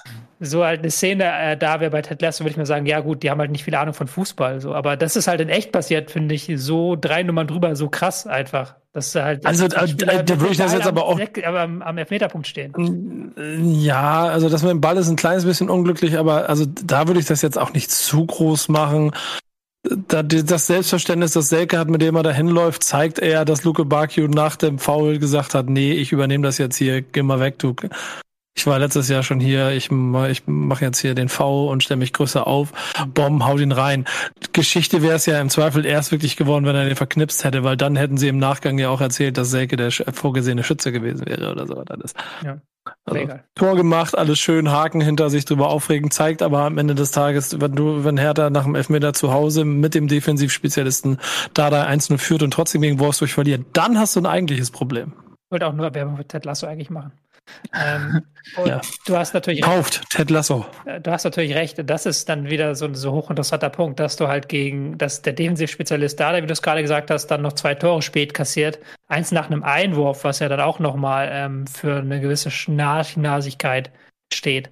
Und da würde ich dann auch wieder sagen, wie gesagt, das ist das, was ich seit Jahren sage, die Kaderzusammenstellung ist mir nicht klar bei Hertha BSC. Weil, wie Mhm. gesagt, wieder Mhm. auch hier haben wir wieder die Außenverteidigerpositionen, die halt so ein massives Problem sind. Ähm, du hast dann auf Sechserposition sehr viele sehr ähnliche Spielertypen, finde ich. Also so Kämpfertypen, dynamische Typen, aber nicht unbedingt die spielmachenden Typen. Ähm, du hast vorne dann auch, also mir ist das nicht ganz klar, wo das die Reise hingehen gehen soll. Und aber ich würde jetzt auch den Stab nicht brechen, weil das war jetzt auch keine unterirdische Leistung, muss man sagen. Man hat ja gegen Wolfsburg ein relativ offenes Spiel lange Zeit geführt. Aber ja, dass es halt so spät dann so schief geht, das ist natürlich nicht das, was äh, man von einem Dardai erwartet als Trainer.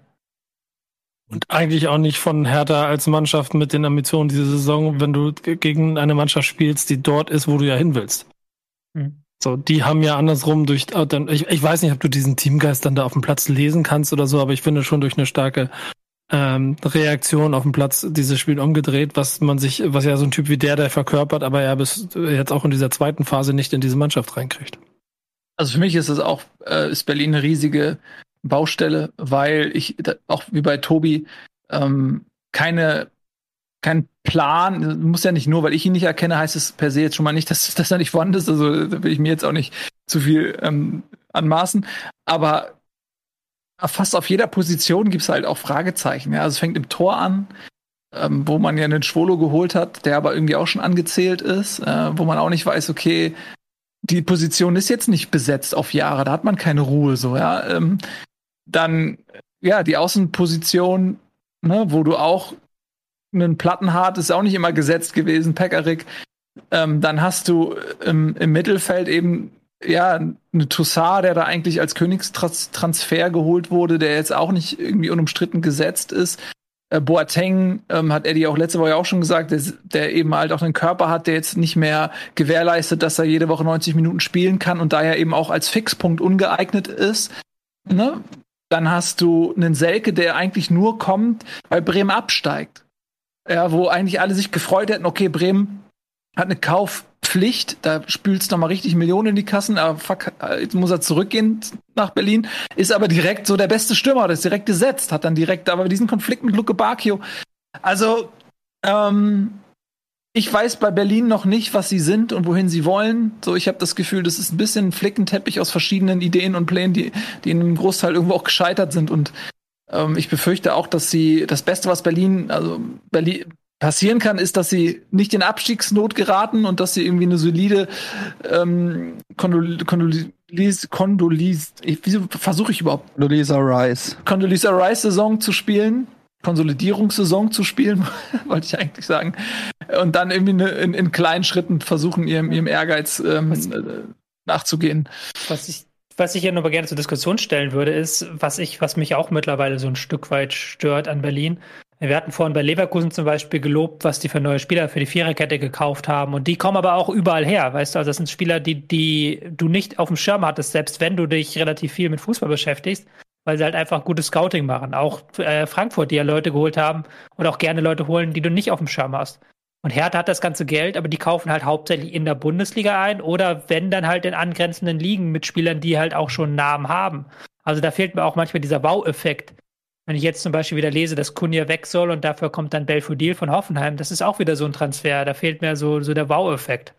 Und ähm, Vor allen Dingen ist das ein. Transfer. Das ist, das ist so ein Traf Transfer, wo du nicht davon ausgehst, dass da ein Milliardär im Hintergrund ist, der die Kohle reinpumpt. Ja. Das ist so ein Transfer, wo du denkst, das, das macht ein Verein, der äh, Qualität abgeben muss und versucht, möglichst äh, diese Qualität äh, ja mit wenig Geld so gering wie möglich äh, schmerzhaft zu machen, aber es ist es ist irgendwie mir fehlen da auch die mir fehlt da auch so ein bisschen ja, der Plan, wo, wo, wo ist denn, äh, wo, wo geht denn die Reise hin in ein, zwei, drei Jahren, wenn du irgendwie Leute holst wie Boateng, wie Belfodil, ähm, keine Ahnung, da, da fehlt mir so ein bisschen auch ein Richter, aber ein Toro Nariga wird abgegeben, ja, finde ich schon, oder soll abgegeben werden. leuchtet mir alles noch nicht so ganz ein, was dabei Es- Hertha es- passiert. Es ist halt eine sehr fantasielose Transferpolitik so. Und das ähm, ist jetzt nicht äh, eine Transferpolitik, wo du sagst, okay, da haben sie jetzt wie bei Stuttgart zum Beispiel eine Scouting-Abteilung, die sehr, sehr geil ist und die Leute ausgräbt, von denen du noch nie was vorher wusstest. Dieses berühmt-berüchtigte ähm, Mehrwert bilden, wie, wie es äh, Jürgen Klinsmann genannt hat. Wie hat er es genannt? Wertsteigerung oder Mehrwert? Der Spieler hat keinen Mehrwert. Keine Ahnung. So. Also die, die, die sind ja auch ganz viele Spieler dabei, wo du dir denkst, die werden sie nicht mehr für viel mehr Geld weiterverkaufen. Bei Cordoba haben sie jetzt Glück gehabt, dass, dass, sie, sie hinbekommen haben, aber bei vielen anderen Spielern ist das nicht der Fall. Also da fehlt mir so ein bisschen die Fantasie in der Transferpolitik und die Strategie in der Transferpolitik. Sie handeln halt genauso, wie das Klischee eines Vereins ist, der schnell zu Geld gekommen ist. Ja, und da ist halt die Gefahr dahinter, dass dieses schnelle Geld einfach auch genauso schnell wieder verbrennt. Ähm, und dann hast du eine Mannschaft, die so überhaupt nicht zusammenpasst, wo eben kein klarer Plan ist, eben auch keine Geduld da ist. Ja, das ist ja das, was ich auch von Anfang an bei Hertha vermisst hatte, dass dieses Geld da reingespült wird und so eine gewisse Notwendigkeit ist, okay, wir müssen jetzt sofort das Geld ausgeben. Ähm, und wenn man da ein bisschen mehr Geduld gehabt hätte und auch sicherlich aus Investorensicht, vielleicht wenn man den Fußball ein bisschen mehr beobachtet hätte, hätte man ja erkennen können, okay, das, das führt eben dazu, dass du einen bunt zusammengewürfelten Kader hast, dass das ganze Geld instant weg ist und dass du eventuell, stellt euch mal vor, äh, das geht jetzt irgendwie bergab, stellt euch vor, es ist eine ähnliche Entwicklung, wie es vielleicht bei Schalke oder so ist, dass das einfach alles nicht zusammenpasst. Ähm, und dann fällt das ganze Gebilde auseinander. Der Investor hat irgendwie auch nicht mehr das Interesse, da noch viel Geld reinzupumpen. Vielleicht wechseln die Anteile nochmal den Besitzer und so weiter und so fort. Dann hast du ganz schnell mal eine Abwärtsspirale. Wenn du eben dieses Geld genommen hättest und hättest gesagt, und das ist in rückblickend natürlich immer jetzt leicht gesagt, aber äh, du fängst mal mit der Infrastruktur an. Du fängst an zu gucken, okay, sind die handelnden Personen äh, die richtigen oder muss ich erstmal anfangen, vielleicht bei einem Prez oder so äh, zu schauen, dass ich mich da aufstelle. Der Bobic kommt eigentlich viel zu spät. Der Bobic kommt zu einem Zeitpunkt, wo das ganze Geld ausgegeben ist. Fange ich vielleicht an bei einer Scouting-Abteilung ähm, und äh, wie sie eben Frankfurt auch hatte, wie sie Stuttgart hat.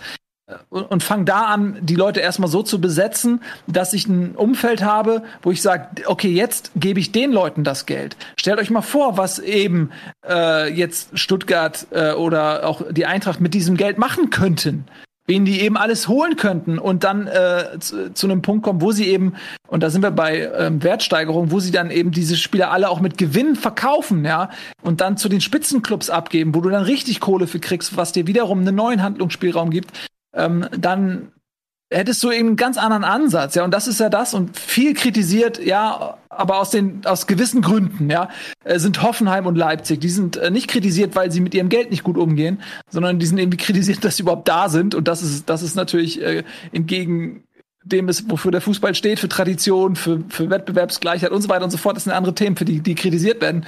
Aber sie werden nicht dafür kritisiert, dass sie nicht sinnvoll mit dem Geld umgehen. Hoffenheim ähm, ist mittlerweile an einem Punkt, wo sie halt regelmäßig Geld zurückzahlen an, an den Dietmar Hopp, ja. Ähm, und trotzdem irgendwie konkurrenzfähig sind und trotzdem irgendwie kluge Transfer machen.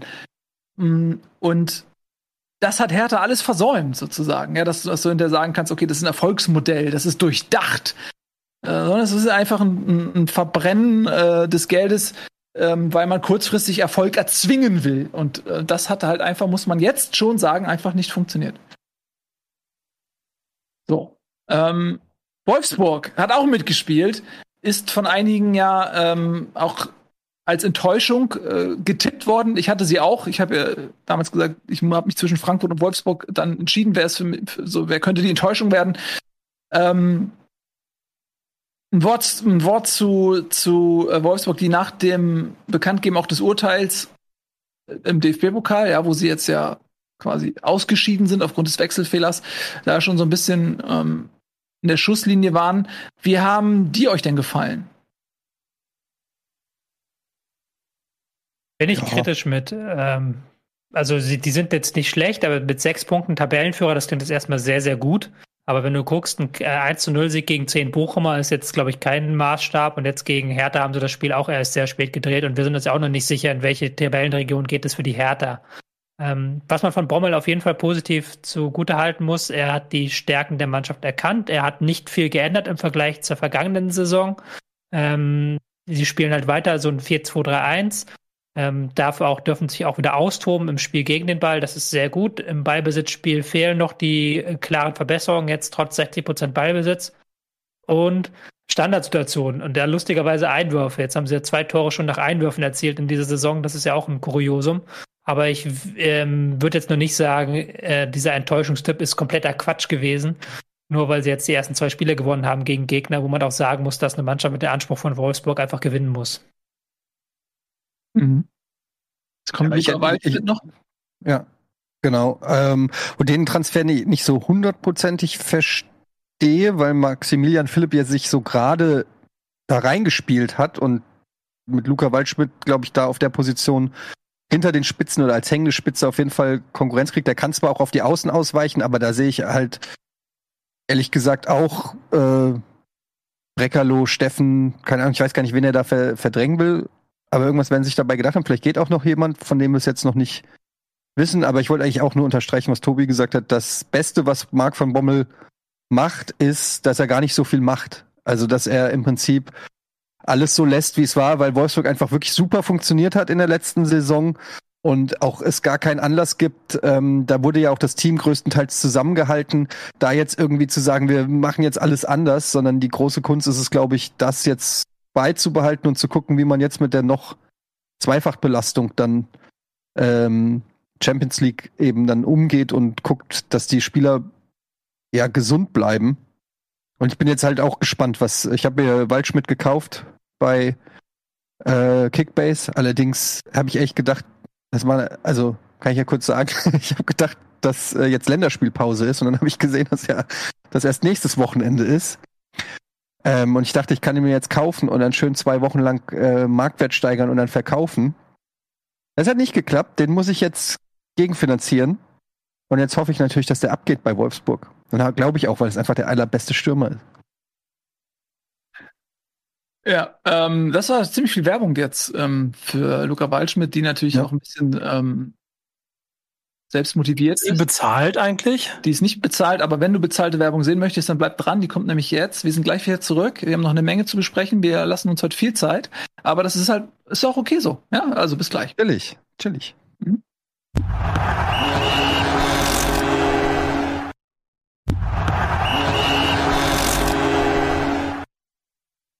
Herzlich willkommen zurück. Bundesliga Nahezu live, meine Damen und Herren, heute mit Etienne, mit Tobi, mit Nico, mit euch, mit mir. Und wir machen weiter mit der äh, ersten Bundesliga, mit dem zweiten Spieltag. Und ich weiß nicht, ob ihr das äh, schon bemerkt habt, aber wir haben noch nicht über die Bayern gesprochen. Das ändern wir natürlich. Äh, wir reden auch deshalb über die Bayern, weil sie es äh, natürlich verdient haben, aber auch, weil sie gegen 1. FC Köln gespielt haben und das äh, ein unerwartet enges Ergebnis zur Folge hatte. Köln ja mit einer sehr schwierigen Saison im Nacken. Und ähm, ich persönlich habe sie auch äh, als abstiegsbedroht, sage ich mal, äh, wahrgenommen. Und sie sind aber dabei, mich Lügen zu strafen, haben ähm, bereits in Spiel 1 überraschen können. Und jetzt gegen die Bayern, alter Schwede, haben sie es bis zum Schluss, aber äh, eng gehalten, lagen 2-0 zurück, kamen dann überraschend nochmal zurück, 2 zu 2, dann das 3 zu 2 und auch dann hatte Köln ähm, ja, jetzt nicht unbedingt die Riesenchancen, aber sie hatten noch Möglichkeiten, auch nochmal ähm, das Spiel auf 3 zu 3 zu stellen. Also das ist schon sehr überraschend gewesen und äh, deswegen lass uns doch mal mit Köln anfangen. Lass uns doch mal anders an die Sache rangehen. Ähm, da äh, ist einiges passiert tatsächlich. Und ähm, Steffen Baumgart ist innerhalb kürzester Zeit so ein bisschen zum, zum Star äh, dieser Mannschaft, äh, dieses Clubs ähm, geworden. Das ist schon beeindruckend, was er aus dieser Mannschaft gemacht hat, die ja eigentlich fast noch ja eigentlich an Qualität verloren hat im Vergleich zur letzten Saison und es trotzdem irgendwie geschafft hat, ähm, zumindest für den Moment eine Identität zu finden, äh, die zu funktionieren scheint.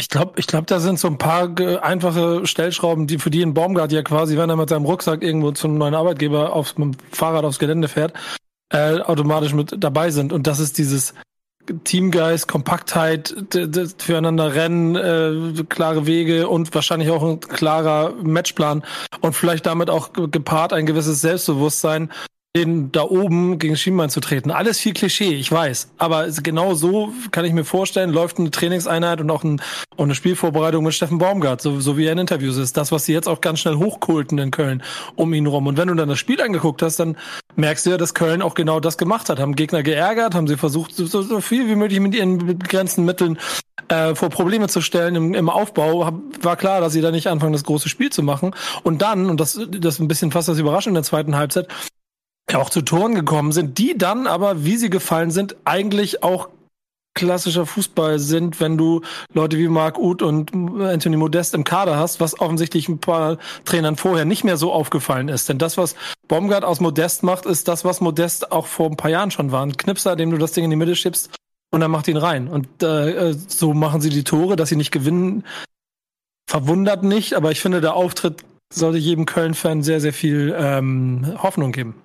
Man muss aber auch fairerweise sagen, dass das ähm, Tor von Modeste dem ein absoluter katastrophaler Stellungsfehler von Süle ähm, zuvor ging, der da einfach zwei Meter wegsteht, unterm Ball durchspringt und Modeste völlig frei sich ra raussuchen kann, wo er reinköpft. Ähm, also das war auch einfach, sehe ich schon fast als ein individuellen Film. War natürlich eine gute Flanke, aber trotzdem, oder war es ein Eckball? Ich weiß gar nicht. Ähm, Flanke. Flanke, ja, aber es war auf jeden Fall da sah Süle auch einfach nicht gut aus. Aber. Dafür sah er vorne gut aus mit seinem Übersteiger. Stimmt, hat, hat, ein bisschen, hat ein bisschen Alarm gemacht, mehrere Ausflüge nach vorne äh, am, am gegnerischen 16er. Aber ich finde, man muss auch das als eine gewisse Qualität von den Bayern eben hervorheben. Weil solche Spiele dann auch zu gewinnen, das ist eben dann auch die große Kunst, weil es gibt genug, äh, die dann eben gegen, gegen Köln dann da eben nur einen Punkt holen und äh, dann sagen, ja, war mehr drin, haben die Chance nicht ausgenutzt und so. Die Bayern gehen, haben da jetzt kein Weltklasse-Spiel abgeliefert, haben die jetzt nicht irgendwie an die Wand gespielt oder deklassiert, aber die gehen mit den drei Punkten nach Hause. Und Köln hat null Punkte. Kann jetzt, das ist so dieses, was auch Ralle gesagt hat bei, welcher Verein war es? Letzte Saison? Paderborn, vorletzte Saison. Äh, vorletzte Saison Paderborn werden viel gelobt und kriegen keine Punkte. Da muss man dann halt einfach aufpassen, dass du, dass, dass das nicht dieser Klassiker ist. Ja, wir haben aber gegen die Bayern echt gut gespielt. Darauf also lässt sich aufbauen. Drei, drei, Punkte geholt gegen Berlin, ne? Also. Ja, das stimmt. Das, das finde ich ist auch aussagekräftiger fast schon als dieses Spiel jetzt gegen. Ähm, Ey, gegen also Bayern. beide Spiele haben sie ähm, äh, überzeugt, muss man sagen.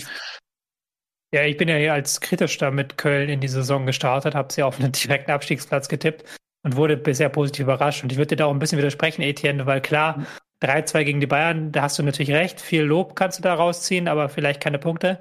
Aber ich glaube, was wichtiger war, war diese gute Leistung gegen Hertha zu bestätigen. Und ich glaube, da hat auch jemand jetzt irgendwie mit Punkten gerechnet, dass das so knapp war. Sorgt eher noch für einen Selbstvertrauen-Schuss äh, bei den Kölnern. Ich glaube, das war wichtiger, als ähm, irgendwie jetzt da drei Punkte rauszuholen. Und man ist nach dem 2 zu 0 wieder zurückgekommen. Man hat gut verteidigt, man hat halt immer wieder gewechselt zwischen Raute und 4-4-2. Das hat sehr gut geklappt. Man war griffig in den Zweikämpfen, gut im Konter. Da war wieder sehr viel Gutes. Und ich habe es auch einfach unterschätzt. Ich habe Lubitschitz unterschätzt, der einen sehr guten Job macht da im zentralen Mittelfeld mit Skiri zusammen. Und Keins, der jetzt nochmal richtig aufzublühen scheint in diesem neuen System, hätte ich jetzt auch nicht erwartet. Und natürlich vorne Uth und Modest, das funktioniert sehr, sehr gut momentan. Und ich würde schon sagen, die Kölner können richtig Selbstvertrauen aus diesen ersten beiden Spielen nehmen und auch merken, okay, dieses neue System von Baumgart, das funktioniert. Das können wir jetzt weiter so durchziehen, dann holen wir uns die Punkte schon noch. Das ist für mich nämlich auch der entscheidende Punkt, ähm, dass du eine Mannschaft hast, die jetzt immer am Rande des Abstiegs taumelte und die auch vom Auftreten her im Grunde, so war mein Gefühl, schon immer als jemand aufgetreten ist, der irgendwie unterlegen ist. Ja, also äh, das war auch so das ist ja dieser Gießdol-Spielstil, auch, also dass du dann oft das Mittelfeld einfach äh, preisgibst, weil du weißt, okay, qualitativ können wir uns da jetzt nicht nach vorne kombinieren. Ähm, dann lass uns mal ähm, versuchen, den Gegner auf unser Niveau runterzuziehen. Wir spielen hohe Bälle, gucken, dass wir ähm, auf den zweiten Ball gehen und ähm, das Fußballspiel auf ein Minimum runterbrechen, sodass so der Qualitätsunterschied irgendwie nicht mehr so frappierend ist. Und darin steckt ja schon eine Philosophie und, und ein Eingeständnis zu sagen, okay, wir haben eigentlich nicht die Qualität. Ähm, und das geht ja auch in die Köpfe der Spieler, indem du sagst, ja, okay, wir haben nicht diese Qualität und dementsprechend ähm, spielst du dann vielleicht auch. Und der entscheidende Punkt ist, dass du dann jetzt mit einem neuen Trainer nicht nur eine neue Spielphilosophie hast, sondern eben den, Gegner, den Spielern auch zeigst, ey, das klappt, ihr habt die Qualität, ihr, wir, wir können das schaffen, wir können das abrufen. Und wenn dann jetzt die ersten Spiele diese Erfolgserlebnisse ähm, auch bringen und die Spieler merken, ey, fuck, das stimmt, ey, das klappt, das, das funktioniert, dann kriegst du die auch, dann nimmst du sie mit und dann ähm, kriegst du auch die ganze Mannschaft mit und dann kannst du irgendwie was aufbauen. Dann nehmen die das, äh, das an und dann trauen die sich auch was. Äh, und dann kannst du auch mit Rückschlägen gut umgehen. Und das ist so für mich ein ganz entscheidender Punkt jetzt zu Beginn der Saison, dass das in Köln geklappt hat. Und dass du eben auch ja, Spieler hast wie einen Modest, wie einen Keins, wie einen Uth, äh, wie einen Skiri, so die dann auch mit diesem System anders funktionieren, ja. Ähm, ein Modest wird jetzt eben auch gefüttert mit den Flanken, die er braucht. Er ist ja nun mal auch stark äh, in, in gewissen Aspekten des Spiels. Ähm, aber auch die Laufbereitschaft, wenn ich mir den Schaub angucke, gut, der wurde jetzt erst spät eingewechselt, aber der ist ja eigentlich immer so dieser Mozart-Typ, so der Kreative, ähm, was der äh, dann in den 15 Minuten, in denen er da spielen durfte, dann auch kämpferisch gezeigt hat, ja, dass er äh, da zurückgesprintet ist äh, und versucht hat, okay, ich hole mir jetzt den Ball zurück und im Vollsprint zurück. Ähm, auch einen Ut, der gesagt hat, so, ey, ich bin in meinem Leben noch nie so viel gelaufen, aber ich weiß, warum ich das mache. Ich verstehe, warum ich das mache. Und das ist das Wichtige. Ähm, und deswegen bin ich wirklich von Köln total optimistisch, äh, total positiv überrascht, überrascht und auch optimistisch, ähm, dass das funktionieren kann, was ähm, Steffen Baumgart davor hat. Auch die nächsten Partien, Bochum, äh, nicht Bochum, Freiburg und Bochum, glaube ich, für Köln, könnten theoretisch für einen richtig guten Saisonstart sorgen. Freiburg und Bochum, ja. Also zu Hause gegen Bochum als nächstes und dann auswärts in Freiburg. Dann wird es schwierig mit Leipzig. Ähm, aber dann könnten die einen richtig guten Saisonstart hinlegen und sich mit ähm, schon relativ früh, sag ich mal, im Mittelfeld oder sogar weiter oben platzieren und so ein bisschen den Abstiegsrängen äh, enteilen am Anfang der Saison. Also spannend. Erster FC Köln. Und Bayern muss man sagen, Sané, äh, katastrophal. Ich weiß nicht, ob das so äh, seine Position ist da auf so der rechte Sch äh, Schienenspieler da, ähm, wo er auch nach hinten arbeiten muss, hinter Müller. Ist das so, weiß ich nicht. Also, ich fand, äh, äh Musiala kommt rein und ist direkt zwei Level geiler als Sané. Ja. Meine, meine also, Meinung. Das ist die, die Personalie, über die wir natürlich wirklich auch sprechen müssen. Du hast aber eben ja auch schon, hast im Prinzip den zweiten Schritt schon vorm ersten gemacht, indem du nämlich äh, gefragt hast, ob das seine Position ist. Die Bayern haben mit Dreierkette hinten gespielt, ne? mit äh, Nianzo, Upamecano und Süle. Ja. Ähm, das ist tatsächlich jetzt zum ersten Mal, glaube ich, zumindest dass ich das bewusst wahrnehme, dass Nagelsmann eben mit den Strukturen seines Vorgängers Hansi Flick bricht. Ja, ähm, ich hätte auch erwartet, dass er eben eher so in kleineren Dosen etwas verändert, weil ja äh, Flick ja auch erfolgreich war und er da sicherlich jetzt nicht äh, die Spieler auch verlieren möchte, indem er direkt ein System, was eben Erfolge gebracht hat, ähm, irgendwie ändern muss. Ähm, aber das war jetzt, glaube ich, ich weiß nicht, ob es das erste Pflichtspiel war, wo ich das so bewusst wahrgenommen habe, ja. dass er eben mit Dreierkette spielt. Ich muss ein bisschen klug scheißen, weil so richtig Dreierkette war es nicht tatsächlich, sondern das war das, was Nagelsmann auch schon in Leipzig gemacht hat Nämlich, dass das zwar eine Viererkette ist, aber dass der eine Außenverteidiger, in dem Fall Nian Zu, sehr tief bleibt und Davis auf der anderen Seite schiebt weit vorne. Sodass mhm. du das Gefühl hast, offensiv es ist eine Fünferkette, weil Davis auf derselben Höhe spielt wie ähm, Sané auf der anderen Seite. Aber wenn sie dann ins Defensive gefallen sind, war es dann wieder eine Viererkette mit Davis mhm. links und ähm, Sané eher so rechts außen. Aber diese Asymmetrie ist halt sowas sehr stark Nagelsmann-mäßiges und ich fand, das hat nicht gut funktioniert tatsächlich. Ähm, ich fand, Nian Zu hat, Kai hat einen schlechten Tag erwischt. Der hat halt ähm, die Bälle eher ins Ausgespielt. Und ein Sané, der habt ihr ja gerade auch schon gesagt, das passt auch nicht so richtig zu ihm, dass er da auf dem rechten Flügel klebt und keinerlei Unterstützung bekommt. Und er kam auch selten in diese Situation rein, in denen du ihn bringen willst, wo er dann eins gegen eins gehen kann. Das fand ich ähm, wenig überzeugend, aber ich lasse mich da auch gerne von der Sané eines Besseren belehren, aber ich bin ja eh nicht der allergrößte Sané-Fan auf der Welt. Ähm, momentan ähm, zeigt er auch offensiv zumindest nicht die Leistung, die man erwartet. Also defensiv war die Mitarbeit gut, fand ich, aber offensiv war da wenig.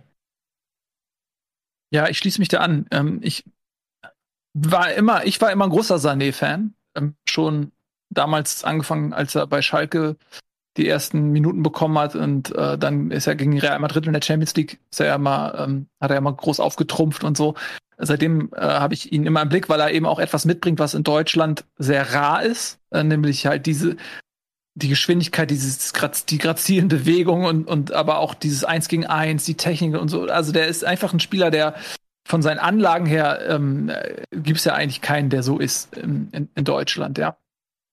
Und das, was mich dann immer so enttäuscht an ihm ist, dass man das sieht, welche, welches unglaubliches Talent er hat. Und er hat das ja oft auch schon gezeigt. Aber man hat das Gefühl, und da muss ich mal auch mich selbst überprüfen, das ist auch so ein bisschen so ein Özil-Effekt. Ähm, inwiefern tue ich ihm da Unrecht? Ja, bei Özil hat man ja auch immer gesagt, so, ja, der bewegt sich so äh, phlegmatisch und, und äh, entwickelt nicht richtig irgendwie so ein, so ein Biss. Und das hat man ihm ja auch immer vorgeworfen, ähm, was ja aber auch teilweise einfach ungerecht ist, ja. Aber bei Sané habe ich irgendwie das Gefühl, der entwickelt sich zurück. So, ähm, der hat keine, also mit, mit den Qualitäten, die der hat, erwarte ich einfach mehr von dem. Vielleicht tue ich ihm da Unrecht. Mhm, aber bislang ist das noch keine Liebesbeziehung zwischen den Bayern und zwischen Sané. Und so langsam versteht man vielleicht auch, weshalb Manchester City ihn auch abgegeben hat, ja. Relativ wenig Geld diesen Ösel-Vergleich so etwas ähm, entwerten, weil Ösel halt bei all dieser Phlegmatik, die man ihm vorwerfen konnte, immer der Spieler war, der sowohl in der spanischen Liga als auch dann in der Anfangszeit bei Arsenal, der die meisten Torchancen für Kollegen aufgelegt hat. Also das war halt statistisch messbar. Ja. Und bei Sané ist es halt nicht so. Er hat jetzt wieder nur eine Torgelegenheit für einen Kollegen auf, aufgelegt und Musiala hat halt direkt ein Tor aufgelegt und noch eine weitere Großchance, als er reingekommen ist. Also das ist schon ein Unterschied. Und ähm, für Sané wird halt immer noch nach dieser richtigen Position gesucht. Ihr habt es ja schon gesagt, dieses Rechtsaußen-Ding, da ist er dann manchmal isoliert.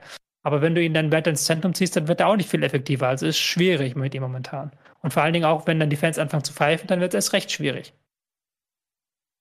Ja, ja, aber ich, ich, ich denke bei sowas natürlich auch noch an ältere Zeiten zurück, wo du bei den Bayern so eine Flügelzange hattest mit Robben Ribery.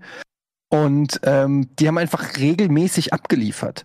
Ja, wir reden hier von, vom FC Bayern München und die haben einfach abgeliefert, wenn sie da waren. Die, äh, natürlich gab es auch mal einen Durchhänger oder mal eine schlechte, äh, ein schlechtes Spiel von Robben oder von Ribery, aber die meiste Zeit haben sie abgeliefert und zwar über Jahre hinweg.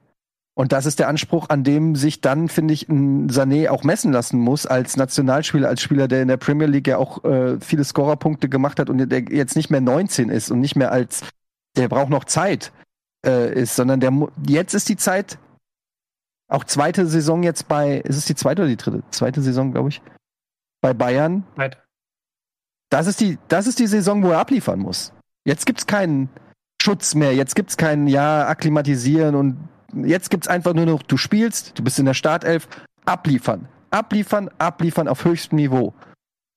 Daran muss er sich messen lassen. Dafür kriegt er sehr viel Geld, dafür hat er sehr viel gekostet. Das unterscheidet dich eben dann, oder da trennt sich die Spreu vom Weizen. Wenn du ein Weltklasse-Spieler sein willst, musst du abliefern. Und das fehlt mir bei Sané. Aber die Saison ist noch jung. Die Saison ist noch jung, aber das kann auch 32 Spiele abliefern jetzt. Ja, aber ich glaube, bei Sané ist aber auch ganz viel Körpersprache-Problematik. Denn, dass er ein guter Fußballer ist, steht ganz außer Frage. Dass er Momente liefern kann, auch diese Zwischenfaktoren, die er beschrieben hat, die sehe ich auch alle bei ihm. Und ich habe ihn jetzt schon häufiger mal live gesehen, habe ich ganz oft das Problem dieser Anteilnahmslosigkeit, der dir 20 bis 60.000 Leute zugucken. Das ist, das macht ja auch was mit den Leuten, die ihn sehen. Wo auch immer. Das ist ja das auch, was Tobi gesagt hat. Das meinte ich mit, mit dem Özil, mit, das ja. meinte ich mit dem Özil-Effekt. Ne? Ach so, ja, das klar. Das, dann, ja, das, das klar. Wo, wo, ich genau. dann immer auf der einen Seite, wo man genau diese Rückschlüsse zieht und denkt so, ey, komm, Alter, das ist Leistungssport, beweg dich mal. Und wo man, glaube ich, aber auch als Betrachter oft einfach ein bisschen unfair ist, ähm, weil das vielleicht eine Körpersprache ist oder so, die jemand hat, aber das muss nicht unbedingt Rückschlüsse ähm, darauf liefern, wie ernst, ja, wie ernst der das nimmt oder so. Das meinte ich mit, mit Ösel-Effekt, dass ich, dass ich da selbst von mir vorsichtig sein muss, wie ich ihn auf dieser Ebene bewerte. Aber auch auf anderer Ebene, ähm, äh, denke ich, ist das bislang einfach nicht das, was man sich von ihm erwartet hat. Ähm, insbesondere, wenn man sich mal anguckt mit seinen Qualitäten, der muss ja eigentlich ständig ins Eins gegen Eins gehen, irgendwie Leute äh, mal ausdribbeln und äh, wie ein Sancho das gemacht hat. Ähm, und ganz oft sieht man bei ihm eben, er, er geht an die Grundlinie, äh, äh tritt auf den Ball, bricht ab, dreht, macht links, rechts Körpertäuschung und spielt ihn dann wieder zurück. Ja, Ohne dass so. Das ist das, ne? das ist das Problem, was ich schon immer mit ihm hatte. Und das ist das, was man so im äh, Fußball-Schlausprech-Anschlussaktion nennt. Also was ist denn, was, welche Aktion machst du, wenn du den ersten Gegenspieler ausgedribbelt hast? Kriegst du dann den zweiten noch oder spielst du noch optimaler den Pass, der halt dann was eröffnet. Das ist ja das, was Sancho so überragend gut kann. Der dribbelt halt zwei Leute aus, aber hat dann immer noch das Auge oder die Idee für die Anschlussaktion.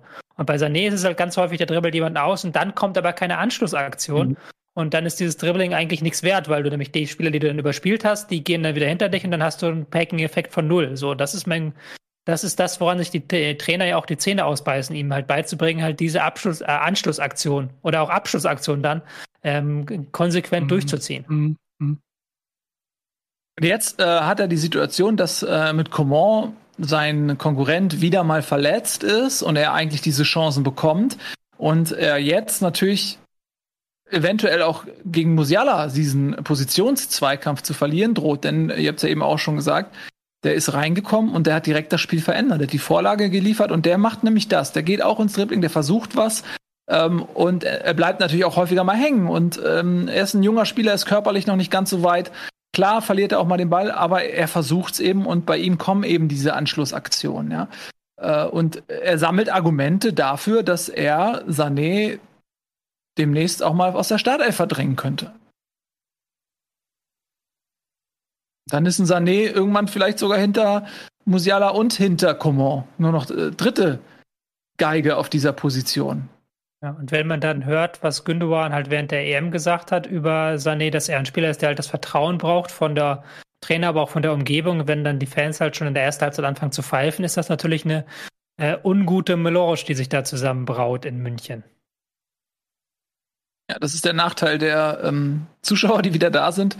Das ähm, haben jetzt die Bayern auch nicht exklusiv, ne? aber das ist halt auch, man redet dann am Anfang immer davon, ja, okay, diese äh, die Fans pushen die eigene Mannschaft ähm, und für die zu, äh, Spieler ist das ja auch wieder neu. Also die haben äh, lange darauf gewartet. Das ist sicherlich noch mal ein anderer Energieschub, als wenn du das jetzt zum äh, 200. Mal hintereinander machst und nichts anderes kennst. Aber auf der anderen Seite hast du eben auch das. Auch das kennen die zu äh, Spieler nicht mehr ausgepfiffen zu werden. Äh, und wenn die dann auf einmal am Ball sind und, und äh, sie, sie persönlich als einzelner Spieler werden ausgepfiffen, das ist dann ja vielleicht äh, dann wieder der äh, gegenläufige Effekt. Naja, ähm, die Bayern sind so hochgesprungen, wie sie mussten. Es war noch nicht höchst souverän, gerade nach 2-0 Führung muss man sagen, wenn du dann ähm, gegen den ersten FC Köln und bei allem Lob, die, die individuellen Mittel des ersten FC Köln sind nun mal beschränkt, gerade im Vergleich mit dem Branchenprimus. Und wenn du dann nach einem 2 0 zu Hause so schnell ähm, ein 2 zu 2 hinnehmen musst, dann spricht das nicht für eine defensive Stabilität, muss man auch sagen. Gut, ich sehe schon, das Thema ist so ein bisschen ähm, erschöpfend behandelt. Dann ähm, galoppieren wir mal weiter. Nico, such dir mal ein Spiel aus. Was ist noch offen? Bochum? Ja, in Bochum. Die, Eintracht, Bochum. Die, die Eintracht wäre auch noch da. Wäre auch noch also. da. Ach, dann lass mal die ein. Nee, komm, lass mal die Eintracht machen. Das interessiert mich nämlich. Weil, ähm, ja, aber, äh, du erstmal, Etienne. Ja, ich will jetzt hier nicht. Ähm ja, jetzt komm, jetzt hast du es gemacht, jetzt hör auf. Äh, jetzt reden wir über die Eintracht. Ähm, 0 zu 0 gegen Augsburg. Das war sicherlich nicht so schön mit anzuschauen. Ging eigentlich. Also es war ähm, natürlich sehr interessant zu sehen nach diesem doch sehr verkorksten Saisonstart mit Ausscheiden im DFB-Pokal und dann der Klatsche in Dortmund war natürlich interessant, wie die Eintracht jetzt reagieren würde. Ich fand die Aufstellung sehr interessant. Ähm, fand es gar nicht so überraschend, aber es, es war mir eigentlich klar, dass Hauke Lindström und auch Rustic in die Startelf rücken. Ich finde, es war, auch wenn das Ergebnis nicht stimmt, ein, ein, ein, Spiel, was mir eigentlich mehr Hoffnung gibt, als dass es mich äh, frustriert. Ähm, war super dominant. Ich kann mich an, glaube ich, eine Torchance oder so von Augsburg oder überhaupt nur eine Aktion Richtung Tor der Eintracht erinnern von Augsburg. Es war super dominant. Wir hatten 20 Torschüsse. Ähm, es war ein Spiel auf ein Tor. Was gefehlt hat, sind eben dann letztendlich die Tore und vielleicht auch noch ein bisschen mehr die ganz zwingenden Torschossen. Aber du hast immer wieder gesehen, die Eintracht kommt mit ihrer Offensive ähm, nah an den 16er. Die Reingaben waren nicht immer perfekt. Du merkst einfach, da fehlt noch ein, ein richtiger äh, Stürmer, der äh, im Stile von André Silva genau weiß, wo er stehen muss. Die eine oder andere Flanke habe ich gedacht, wenn Silva jetzt da gewesen wäre, das hätte gepasst. Das ist noch nicht so, der kommt noch, da bin ich sicher. Aber man hat schon gesehen, dass die neuen Hauke und Lindström für viel, ähm, ja, äh, für viel Dynamik da vorne sorgen. Ich glaube, die Eintracht ist einfach noch in der, in der Phase, in der Findungsphase. Es wird wahrscheinlich einfach noch ein paar Spiele dauern, bis die Mechanismen greifen. Es war diesmal eine Viererkette, das hat meiner Meinung nach besser funktioniert, vor allen Dingen nach hinten, einfach weniger zugelassen. Ähm, so und Rustic, also So hat für mich ein überragendes Spiel gemacht, muss ich wirklich sagen, wie so ein Quarterback, der da hinten die Bälle ähm, rausschießt und auch mal über 20, 25 Meter sich traut, einen dynamischen, festen Pass nach vorne zu spielen. Das hat mir sehr gut gefallen. Ähm, und äh, ja, was halt fehlt, ist wirklich dann, dann noch effizienter vorm Tor zu sein.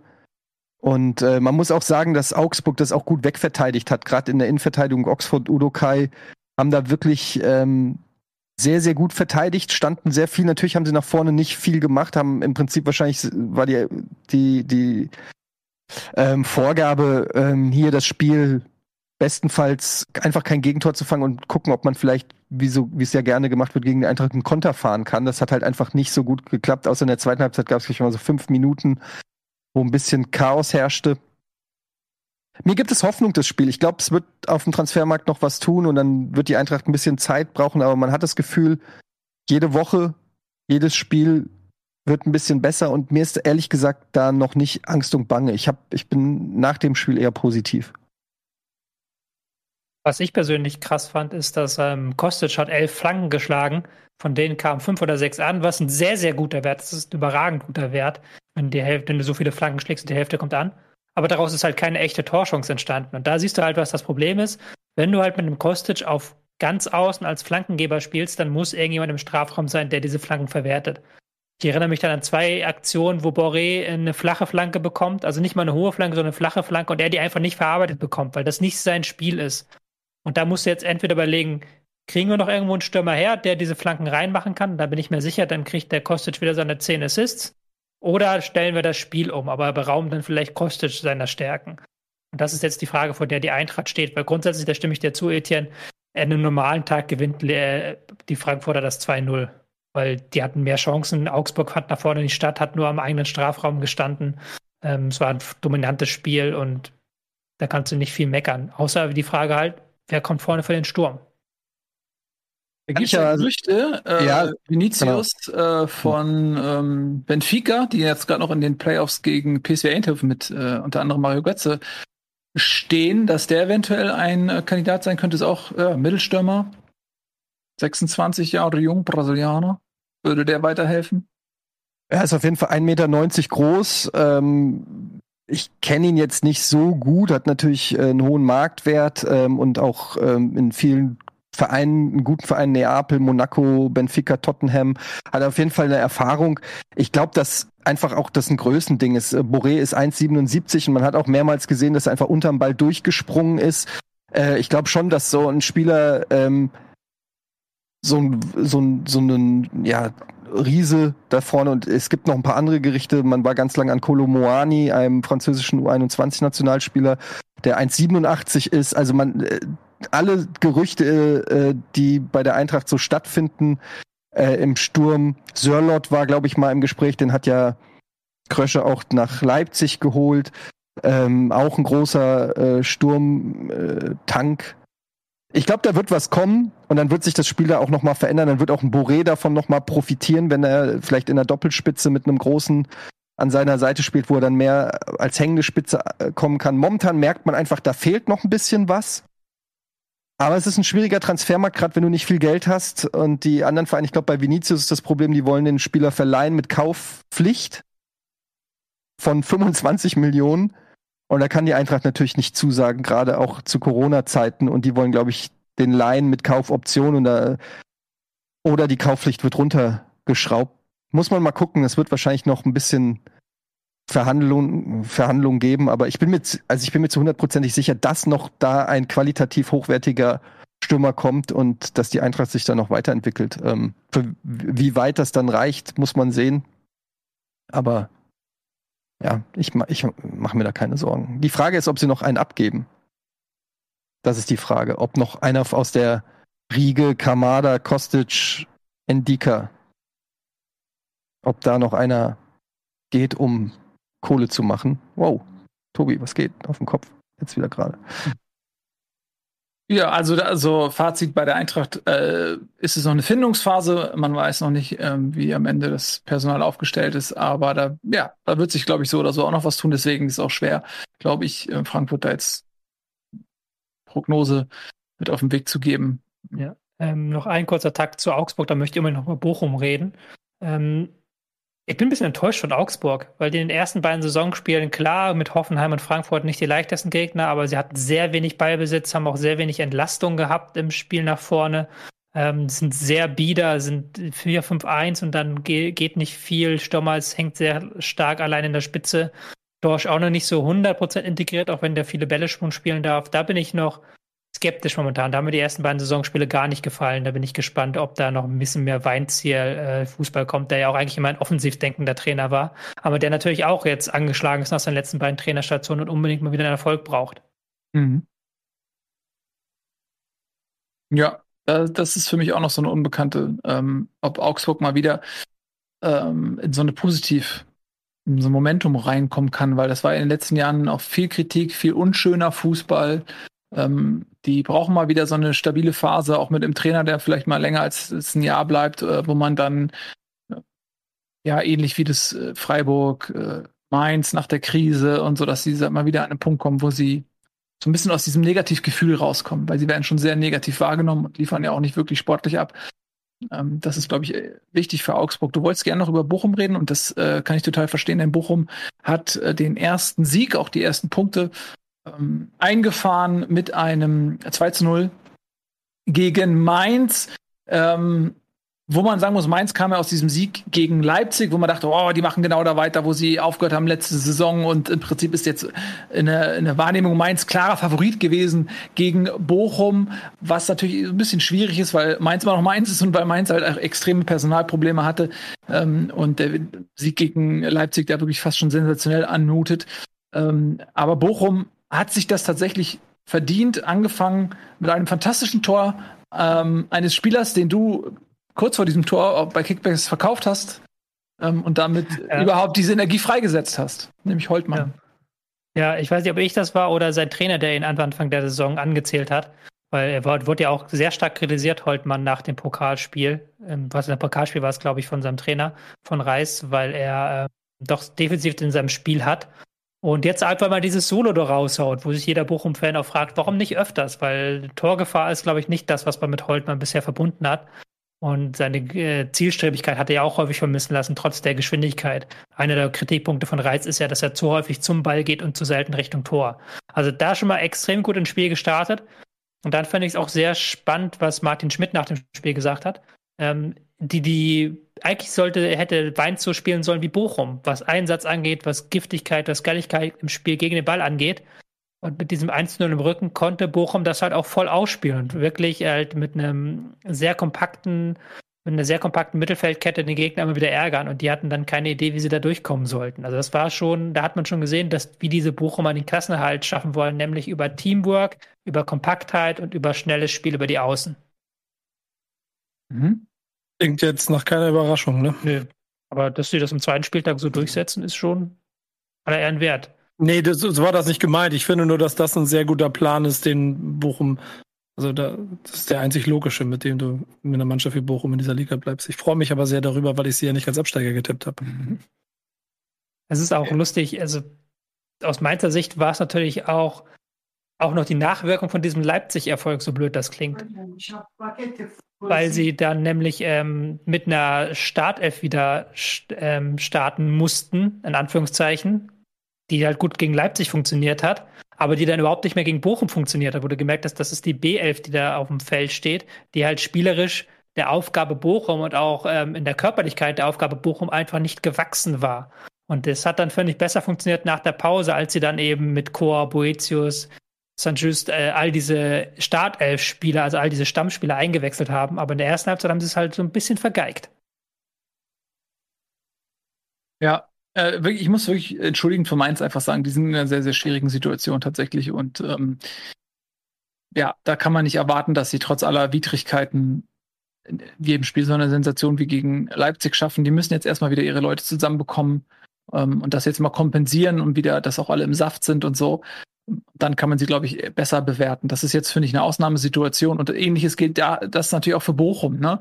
Ähm, die sind jetzt eben auf diese Mainzer Mannschaft getroffen und hm, das war schön zu sehen. Ich freue mich sehr für Bochum, auch äh, mit Fans im Stadion, dass sie in, in Wiedereinzug in die erste Liga jetzt auch mit dem ersten Heimsieg feiern durften. Aber auch da kann ich noch nicht abschließend ein Urteil bilden, weil eben der Gegner Mainz in der derzeitigen Verfassung einfach nicht so greifbar, nicht bewertbar ist, finde ich so wirklich. Gut, ähm, machen wir mal weiter. Ich weiß gar nicht, wie viel Zeit wir haben. Ähm, noch mit Leipzig, finde ich, weil die haben jetzt ja gegen ähm, Mainz nicht gut ausgesehen, eben gegen dieses ersatzgeschwächte Mainz. Und die sind jetzt mit einer Demonstration der eigenen Stärke und des äh, Rasenballsport ähm, zu einem 14-0 gegen Stuttgart gekommen. Und das war tatsächlich äh, ein tolles Spiel.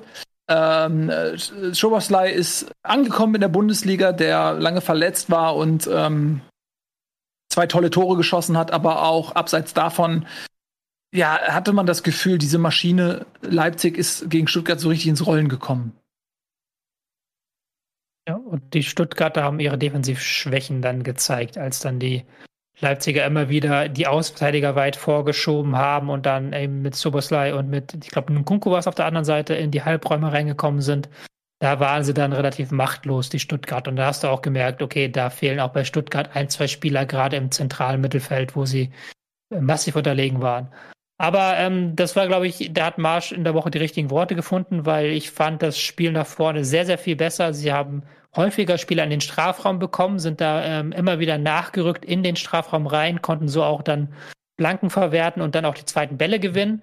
Trotzdem, ähm, das war sehr gut und dann haben sie auch sehr dominant gespielt. Also das ist, glaube ich, das, wo Marsch hin möchte und das ist das Positivbeispiel nach dem Negativbeispiel gegen Mainz. Mhm. Ähm, ja, und da sind ja auch noch ein paar Fragezeichen bei Leipzig, ähm, äh, zum Beispiel Sabitzer, wo nicht geklärt ist, ob der den Verein noch verlässt. Äh, der ist ja bei den Bayern Gespr im, im, Gespräch wohl ähm, und dementsprechend sitzt er wohl auch erstmal auf der Bank, äh, ist dann nochmal eingewechselt worden. Ist natürlich eigentlich auch ein wichtiger Baustein in dieser Mannschaft, äh, genauso wie Dani Olmo, der ähm, immer noch irgendwie im Urlaub ist oder so. Der Mannschaft eigentlich ja auch fehlt, also die können dann auch ein bisschen nachlegen noch. Ähm, und bei Stuttgart muss man sagen, die sind auch insbesondere in der Offensive vom Verletzungspech gebeutelt. Also Silas fällt ja sowieso schon länger aus und dann hatte man jetzt ähm, in der 73. Minute Kalajdzic eingewechselt, der eben auch aus einer Pause kam, der sich dann ähm, kurz vor Schluss auch schwer verletzt hat und jetzt auch nochmal äh, für längere Zeit ausfällt. Eventuell muss Stuttgart da auch nochmal was machen in der Offensive. Das tut natürlich echt weh für, für den VfB. Ja, fällt jetzt wieder zwei, zwei Monate, glaube ich, ähm, aus, nachdem er, nach, nachdem er gerade zurückgekommen ist von was Corona. Ähm, also das ist auf jeden Fall eine, eine, eine Schwächung. Ich muss aber auch sagen, ich fand Stuttgart schwach und ein bisschen enttäuschend. Stuttgart finde ich immer super schwer einzuschätzen, weil die manchmal so ein Feuerwerk abliefern und ähm, richtig geil spielen und dann spielen sie wieder wie so, wo man sagt, ja, gerade aufgestiegen mit einem mit einer jungen, unerfahrenen Truppe. Ich kann die einfach noch überhaupt nicht einordnen. Da fehlt es halt einfach an der Konstanz. Das ist wahrscheinlich der einzige Unterschied zu einem Top-Team, die das regelmäßig abrufen können und Stuttgart nur alle zwei, drei Spiele oder so. Ähm, aber ja, Leipzig muss ich ganz ehrlich sagen, ich hatte ganz vergessen, dass, Ol dass die noch Olmo, dass die noch einen Olmo haben und einen Sabitzer und einen Sörlot, der ja gar nicht auf der Bank ist, also was die für eine Qualität noch haben ähm, in der Kaderbreite. Wenn ich mir das angucke, wer die Offensive Saboschlei, Forsberg, Nkunku, Silva, Olmo, von der Bank Sabitzer, Leimer, Wang, Mukiele, Paulsen und gar nicht beachtet, so ein Spieler wie Kampel, der wahrscheinlich 90 Prozent der Bundesliga-Vereine verstärken würde. Gute Mannschaft. Ja, man hat ja immer wieder gesagt, äh, die Qualität in der Breite ist die beste in der Bundesliga. Und ja, das äh, Alstenberg habe ich vergessen, der ja wahrscheinlich auf dem Sprung ist und deshalb gar nicht mehr beachtet wird oder ist er verletzt oder keine Ahnung. Ja, auf jeden Fall, haben sie auch noch. Bei Dortmund im Gespräch ähm, nach wie vor. Ähm, mal gucken, was da noch bei rauskommt. Ähm, dann lass uns noch mal schnell über Fürth und Bielefeld sprechen. Ähm, auch ja, Fürth ist äh, zum ersten Tor gekommen, nämlich durch Rigota in der 50. Minute, erste Bundesligator. Herzlichen Glückwunsch an Fürth und hat am Anne. Ende auch. Wie bitte? Ja, genau. Rane. Ja, auch äh, für einen Punkt gereicht gegen äh, Bielefeld, bedingt auch dadurch, dass Schöpf eine selten dumme gelb-rote Karte bekommen hat. Also, wenn ich Trainer wäre, würde ich den, würde ich mir ernsthaft eine Frage, ihn fragen, was, was ist los, Junge? Um es jetzt mal nett zu formulieren, weil er hat gelb und hält jetzt in der Situation, wo du sagst, okay, es ist jetzt auch nicht so, dass er ein sicheres Tor verhindert, klammert sich dann an seinen Gegenspieler, wo er einfach völlig alternativlos ist, dass er vom Platz fliegt. Also, das habe ich überhaupt nicht verstanden, was er also in dem Moment sich dabei gedacht hat. Ähm, und es war jetzt auch noch relativ früh im Spiel, 68. Spielminute, es war jetzt auch nicht 90. Minute oder so. Ähm, ja, und äh, da war dann Bielefeld eben, äh, war Fürth eben auch die letzte Zahl in, in, Unter, äh, in Überzahl, Entschuldigung. Ähm, und hätte fast das Spiel dann noch gewinnen können. Hm. Ja, ich sehe schon. Okay. Ähm, Ja. Äh, ich cool. habe es auch nicht gesehen. Ähm, deswegen ähm, ist halt schon, schon super spannend, dass sie dann mit 65% Ballbesitz rausgehen, die Fürther. Klar, wegen der roten Karte, aber dann auch nicht wirklich daraus die zwingenden Chancen sich erarbeitet haben. Aber ich muss gestehen, und das ist jetzt total klischeemäßig, dass man an diesem Spieltag Fürth gegen Bielefeld nicht schaut. Aber das, ich habe von dem Spiel leider nicht viel gesehen.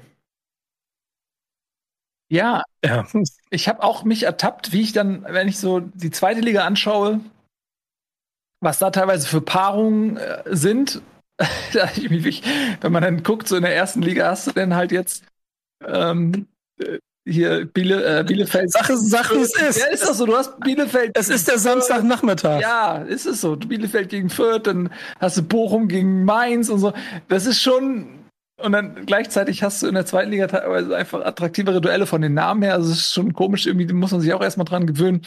Ähm, aber, äh, aber gut, ich, vielleicht rede ich mir das auch alles einfach nur schön.